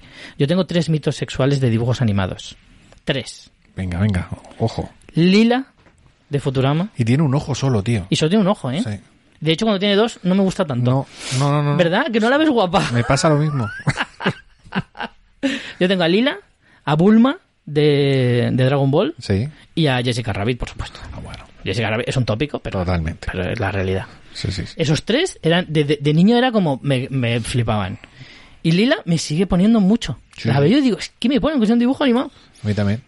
Yo estoy deseando, porque ya te digo, todavía voy que hay un capítulo que a Fry, eh, por algo que pasa, se vuelve inteligente. y ella, Sí. se, y ella se empieza a enamorar de él. Sí. Y, y yo quiero que estén juntos, porque, que- que- Sí. porque no sé, porque me da... Sí, es una de esas historias de no resueltas y que, Exacto. y que pasan muchas temporadas y no se resuelve nunca. y sé que es animación y tal, ¿no? Pero digo, bah, digo, hay que se arrimen un poco. O sea, sé que no saben Claro, claro. nada. Sé que no... Hombre, pero- joder, faltaba lo que ya faltaba. De hecho, bueno, si, te- si, te- si investigas por internet encuentras de todo, Sí, ¿eh? también te lo digo. Seguro, seguro. Y no, eh, decir que también eh, el personaje de Gary de, de Final Space, yo creo que está un poquito baja- basado en, en, en Fry, En Fry. Porque es un poco así, mm, es buena gente, pero no se entera mucho de lo que hay, y aunque no venga del pasado que está congelado igual que, que Fry, sí que parece que está un poco fuera de lugar también, ¿no? Y, y también yo creo que por eso, eh, como ya había empezado a ver, mm, o sea, vi Final Space, pero yo Futurama había visto algo antes suelto, Mm. y yo creo que me recordó un poquito. Y ahora que estoy viendo Futurama, eh, pues la verdad que, que pues eso, que la estoy disfrutando muchísimo. Y luego está el Dr. Zoidberg. Que, sí, es un puto que es- vuelvo a lo de antes. O sea, es, es el personaje anárquico, sin sentido ninguno, Ninguno. que suelta paridas a, a- a cascoporro. Y cuando le entra una, es que son maravillosos. Todo el rato, como, como todo el rato tirándote triples, el día que entra es una maravilla. Y yo no quiero sacar, la- abrir la lata de los nazis, pero este señor a mí me recuerda a los típicos científicos nazis. De, ¿Quién? del- el- El Fansworth. sí, El, el profesor. El profesor. Sí, totalmente. Sí. Totalmente, es total, ¿eh? Pero sabes que yo el tema nazis no lo quiero tocar No, más esta no, temporada. no. Hasta la temporada que viene yo de nazis no hablo más. por eso que ya no quería abrir yo la lata, lo dejamos ahí cerrado de nuevo. No me tires de la lengua. Que, pero vamos, que Futurama, yo es una de esas series que reclamaba. Yo tengo que decir que estoy súper contento porque, de hecho, mira, en fuera de series un día hablamos de series que no estaban en ninguna plataforma y que reclamábamos. Eh, yo puse Futurama y puse Scraps, que esta semana me he enterado de que la estrenan la semana que viene. Sí, no, eh, esta semana, creo, el, día 14. El 14, el 14. Esta semana la estrenan en, en, en Star también, en En Disney Star. Plus, y estoy súper contento. La verdad es que tengo que decir que Disney Plus con Star está trayendo joyitas de una maravilla Eh, increíble. Hemos pasado de la noche al día. Eh, entre que ya han empezado a estrenar periódicamente más series, porque estuvimos un año entero solo con The Mandalorian y poco Claro. más, en el propio Disney, eh, pero aparte que como están trayendo contenido de Star, tanto antiguo como series que están llegando aquí ya, porque por ejemplo ahora Anatomía de Grey y tal, se va a ver exclusiva Mm. en Star. Mi mujer se la está metiendo entera en Anatomía Claro. de Grey. Y ahora creo que es cuando Qué de locura, verdad, de van a rascar... Qué manera de sufrir. A mí es que yo la dejé hace un siglo, no, no me interesa mucho. Yo la dejé en la décima, van por la 16. Sí, sí. Yo la dejé en la décima y ahora que, que, que ahora la está, re- la está revisando, que ella se la vio entera. Bueno, ya es médico, evidentemente, pues Sí. todas las series de médicos ella se las ve, todas. Y entonces Anatomía de Grey como que le ha marcado, le marcó mucho. Y fue como... Pero si es que no es una serie de médicos. No, ¿sí? es una serie de sufrimiento. Claro. Solo sufren. Yo creo que serie de médicos era House y creo Sí, que... y Scraps, precisamente. eh, y, y bueno, y ahora en la onda recientemente quizá New Amsterdam y, y The Resident, Mm. que bueno, y The Good Doctor incluso que puede ser el nuevo Sí, House, ¿no? Sí. Más que Anatomía de Grey, va No, muchísimo si más. serie de médicos había porrón. Claro. Pero bueno, Pero- eh, Scraps, Sí. mm, deseando verla porque esa es una serie que yo, igual, yo es que hay muchas series tan míticas, fíjate, antiguas, ¿No has visto Scraps? también sus capítulos Es sueltos. una delicia. Y estaba deseando que tú, porque la tengo por ahí descargada, pero digo, la va a traer alguien. Joder. Yo la he recomendado también muchas veces, pero creo que no las suficientes. Mm. Scraps es una delicia, ahora que la va a tener Disney Plus, os la recomiendo muchísimo, de verdad. Eh, tiene un sentido del humor muy particular. Esto es una cosa que yo suelo decir mucho. eh, tiene un sentido del humor muy particular, o muy. porque al final. El sentido del humor es algo muy concreto Sí. y, y tiene que ser de alguna manera muy genuino. Mm. Cuando es muy típico, es lo normalmente no tiene tanta gracia porque es como muy previsible. Pero cuando tú tienes un sentido del humor único, que no se lo sabes eh, asociar a nada más, eh, creo que es cuando merece verdaderamente la pena. Y Scraps es que tiene como un subuniverso propio de, de este de ¿cómo se llama el creador? Bill McCarthy se llama o Bill Hostia. Bill Lawrence. Vale. Bill Lawrence, que es el mismo creador de Cougar Town. El Cougar Town no es tan brillante ni muchísimo menos, pero también hace un poquito eso. No es tan gracioso, pero sí que tiene un, un sentido del humor como muy como muy para adentro, ¿sabes? Como muy de su círculo. Como cuando tú tienes un unas bromas con tus amigos Sí, que nadie sí. entiende, Sí, sí. ¿sabes? Que solo las entienden tus amigos porque son de las experiencias que tú has vivido con ellos y demás. Pues es un poquito eso. Scraps es eso. Lo bueno que tiene es que cuando tú ves la serie entras en su círculo y eres como tú eres el que pilla las bromas de ese grupo de amigos. Y Scraps y Cougar Town en menor medida hacen eso. Y, y creo que eso es un valor maravilloso que tiene esta serie. Yo la recomiendo muchísimo. No tocaba hoy porque no es de animación, pero No, no, y bueno, este, Ya, están ya las dos. aprovechado. Eh, está también en. Cougar en Town también está, sí. Pero empecé a verla, tío, y ves, es una serie que ha envejecido peor. Sí. Scraps la he visto mucho tiempo después de que se estrenara y, y- y se mantiene mucho mejor. Yo ya te digo, estoy deseando verla en orden porque estoy haciendo las paces con algunos clásicos que tenía olvidados sin ver y añadiendo más series ahí a, la también te digo, Disney Plus ha vivido este primer año, ha vivido mucho de la nostalgia y de la novedad, Mm. porque es cierto que verdaderamente no, no merecía tanto la pena verlo, porque no tenía mucho, más allá de Mandalorian, y que te volvieras a revisar a lo mejor por las pelis de Marvel o las Sí. de Disney antiguas, Sí. una vez hecho eso, que tardas dos meses, ya no tenías mucho más para ver. Mm, es que no, no, no te ofrecía nada nuevo. Pero es cierto que lo que tú dices, que ha pegado pelotazo, que ahora con Star te ha dado una cantidad de contenido. Y que todos los viernes, o sea, tiene un montón de series de estreno, eh, tanto en Disney, bueno, sobre todo en Disney. Eh, en Star tiene pues Solar Opposites y ha tenido Big Sky y Hellstrom y más series. Pero que ahora hay cada viernes cinco o seis episodios nuevos de series de, de Mm. Disney Plus, y, y tanto de Plus como Star. Y oye, pues mola. Pues sí. la Bueno, sí. Futurama, Futurama, que nos hemos ido. Nada de Futurama, yo la verdad es que no tenía ya mucho más que decir, que es una serie que creo que ha envejecido genial, que, que su sentido del humor sigue vigente, que sus bromas siguen vigentes, que, que sus personajes son maravillosos y que creo que es lo que te digo, creo que Ricky Morty es como una muy digna sucesora de Futurama, aunque así a nivel muy global eh, Ricky Morty pueda ser superior a Futurama en cuanto a que es más brillante, pero creo que tiene como son como la misma serie de distintas dimensiones, ¿sabes? Son universos paralelos. Sí, es lo mismo que yo te decía de Final Space. eh, es quizá, Como la evolución de Futurama es Ricky Morty. es que Futurama quizás eh, también sentó ese, esa base de primera serie de ese tipo eh, de ciencia ficción espacial, Mm. eh, un poco así para adultos, eh, seguro que fue la primera. Y oye, pues es, es normal que veamos algún referente Mm. de ella en las series que, que por muy originales que sean, o sea, si al al final eh, hay alguien que lo ha hecho antes que tú y, Pero y- eso no es malo. Exactamente, y, y tú un poco te fijas o haces Claro. un homenaje en aquello que te gustó entonces y, y lo actualizas, ¿no? Claro. Pero es que los, propios- los que crearon Futurama se basarían en las novelas de ciencia ficción que verían de jóvenes. Eso es. O en las películas de Star Trek o vete tú a saber. Mm. Evidentemente. Pero ¿y qué más da? No pasa nada. No, no, si, perfecto. si copiar y mejorar, yo nunca lo he visto mal. ¿Por qué no? Siempre que lo hagas bien y, que guste, ¿qué más da? Bueno, no como lo hacían los nazis, Tal cual. que mejoraban, pero muy mal. ¿Cómo te gusta pincharme, Sí, PJ? a ver si ¿Cómo sale te algo gusta? ahí. Venga. En fin, chicos, pues yo creo que lo podríamos ir dejando aquí. Sí, Sí, ¿te solamente parece bien? mm, que no hemos mencionado una serie de animación que a lo mejor quizá la gente va a decir, ¿cómo habláis de Netflix y no decís Love, Death and Robots? Ah, bueno, claro. Ay, qué bien. ¿Eh? qué buen cebito has dejado ahí al final. No lo hemos mencionado siquiera porque le vamos a dedicar un programa enterito. Porque Sí. creo que merece mucho la pena. Además se estrena el día 14 también la segunda temporada, ya por fin. Yo me estoy viendo ahora la primera Que- y es que es la estoy disfrutando es que es tanto o más que la primera vez que la vi Es que hace dos años. Es brutal. ¿A, a cuál capítulo mejor? O sea, es Es un despliegue de medios brutal. Mm. O sea, es que es una, es una locura. Entonces, no la hemos comentado porque, evidentemente, ahora mismo es de las mejores series de animación que te puedes encontrar. Lo que pasa es que, bueno, también como es un tanto mm, peculiar en el sentido de que son, en realidad son cortos, Sí. mm, de distintos... es, es un conjunto de cortos de animación. Es un homenaje a la animación en general, Sí. porque tienes de todo. Tienes todo tipo de animaciones. Pero bueno, lo, ana- lo analizaremos muy género, en detalle. al género fantástico de ciencia ficción. Exacto. Y lo analizaremos muy en detalle y en profundidad. Yo quiero hacer un programa extenso en el que analicemos cada episodio con el tipo de animación que es, en qué se basa, eh, analizar bien cada episodio. Y ahora que vamos a tener una segunda temporada, pues claro, se va a multiplicar. no sé si tendremos que hacer dos episodios distintos, uno por temporada, o, o nos cabrá todo en uno, no lo sé. Pero vamos, que no la hemos mencionado única y exclusivamente porque le voy a dedicar un, un programa entero. Así que nada, pues os emplazo hasta entonces eh, que hablemos de esta serie y hasta el próximo programa, que en realidad no sé cuándo será, pero no, no, no me voy a tardar, ¿eh? No voy a tardar, porque tengo pendiente uno con María que vamos a grabar en breve.